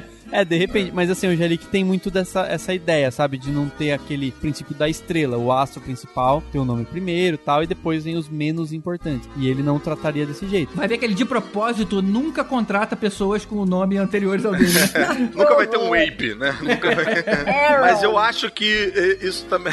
Aaron. Eu É muito passam que dois. A's, né? Não tem como você ganhar. Mas eu acho que isso também vai num lugar dele ser uma espécie de contracultura, não seguir a vibe do blockbuster, né? Porque os atores que topam fazer um filme do Woody Allen, topam fazer porque é um filme do Woody Allen e querem trabalhar com o Woody Allen. Não é porque é um, sa- um, um cachê gastronômico, é um gastronômico. Cachê gastronômico. Vai dando Paga em uma fome comida. nessa hora. É, não é um cachê astronômico e tal, não é, o cara não fecha por razões financeiras, né? E aí eu acho que tudo isso de botar o nome em ordem alfabética, fazer com os letreiros como era antigamente, eu acho que coloca o cinema no lugar que que o Charlie Maker acredita que é pra ser. É pra ser o filme pelo filme, não é pra ser pelo nome, pela estrela, sei lá, pelo o estrionismo e tal. É a história. Então começa com os créditos, vai a historinha e depois acabou. Tá tudo a moda antiga, meio manufaturado, assim, né? Sim. Tipo, se pudesse, ele fazia o filme com mimeógrafo. Também tem aquele negócio de como tem muito ator, né? Ele consegue elencos com muitos nomes legais, então se ele colocar em ordem alfabética não tem briga de ego. É, né? Os principais na primeira página e depois na segunda página o resto em ordem alfabética. E não tem um interesse de estúdio em cima do filme, né? Não tem um estúdio falando, não, essa é a estrela, a gente tem que vender ela, coloca na capa, coloca não sei o quê. Tanto que moti- um dos motivos pelo qual ele foi pra Europa, né, fazer filmes na Europa, foi por questão de financiamento. Ele fez parcerias com produtoras europeias e na Europa tem leis de incentivo que nos Estados Unidos é mais difícil. Então ele perdeu o contrato com a DreamWorks lá e foi pra Europa fazer filme porque foi mais fácil. É um dos motivos pra ele ter feito filme em Barcelona, em Londres e Paris e tal. E ele é até mais bem recebido lá do que eh, nos Estados Unidos, né? Ah, imagino Lá que ele é mais venerado do que nos Estados Unidos, né? Mas tô tentando lembrar aqui, cara, eu não lembro como é que acaba esse filme. Mas, cara, eu acho que é o tipo do filme que mais do que como ele acaba, eu acho que é, é como ele desenvolve, né? Ele tem um. O diferencial dele tá no meio, né? Tá na jornada, né? É, é- é uma proposta tão louca e essa loucura é potencializada ao longo do filme que eu acho que o final realmente não é tão importante. Não é uma história que você fica tipo, ai, quero saber como acaba. Você já se divertiu no meio já e acho que acaba quando acaba. Não, e a gente nem procura respostas, né, cara? A gente É. não passa o filme e pergunta o seguinte: tá bom, mas agora vai explicar como é que aquela, É, aquele calhambeque. vai- A gente não se É, importa com o isso. que, que tem nessa esquina, né? Por que, que essa esquina, meia-noite, tem. Apareceu uma fada que deu esse poder pra esquina? Não tem essa questão muito, né? Não, mas só pra finalizar, ele termina andando na chuva em Paris, que era o que ele sempre queria que a mulher dele fizesse com ele e a maldita não fazia. Ah. Coisa tão simples. É, ele não faz com ela, faz com a Faz com a- Gabriele, né? É. Que é a Lia Sedux. Que é a vendedora, né, do É. disco lá. É, tem razão, tem razão. Só pra falar uma coisa importante, a atriz, né, que faz a guia lá do museu era a primeira dama da França, né? Carla Bruni. É. Ah, mas ela era a primeira dama nessa época? Era. Que, que eu acho que sim. só. acho que Olha sim. só que 2011, né? Não, era e teve até rolou um boato, ó a fofoca, Dani, você que gosta. rolou um boato Conta, conta. que, tipo, É. ele iria demitir ela no meio do filme, porque ela ficou surtando, querendo repetir cena e não sei o que, e ele ficou puto Nossa. com ela, não sei se é verdade, né? Mas falou, é melhor não, porque ela é esposa do cara. Faz sentido. Daniel vai ficar com a fama de gostar de fofoca, aí ele vai ter que mudar o nome dele pra Daniel Lemos Caras.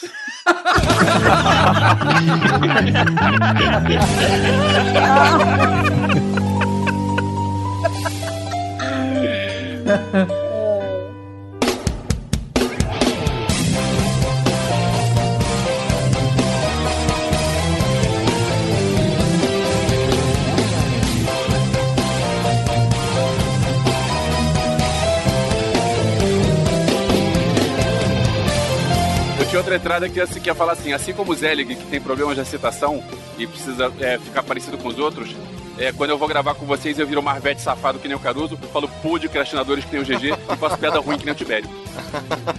Não, cara, isso É. tá horrível. Cara, eu acho que a sua segunda entrada ia garantir a sua primeira saída do podcast. Elvis has left the building.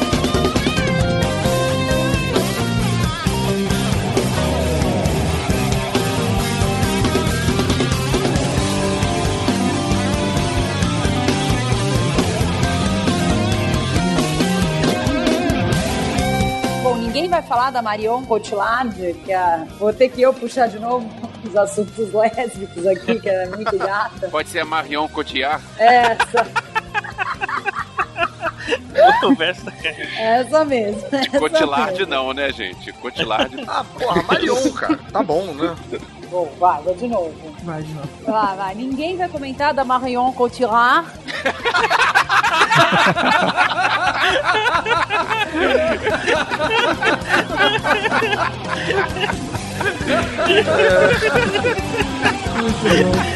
Caramba, tinha muito R aí nesse negócio.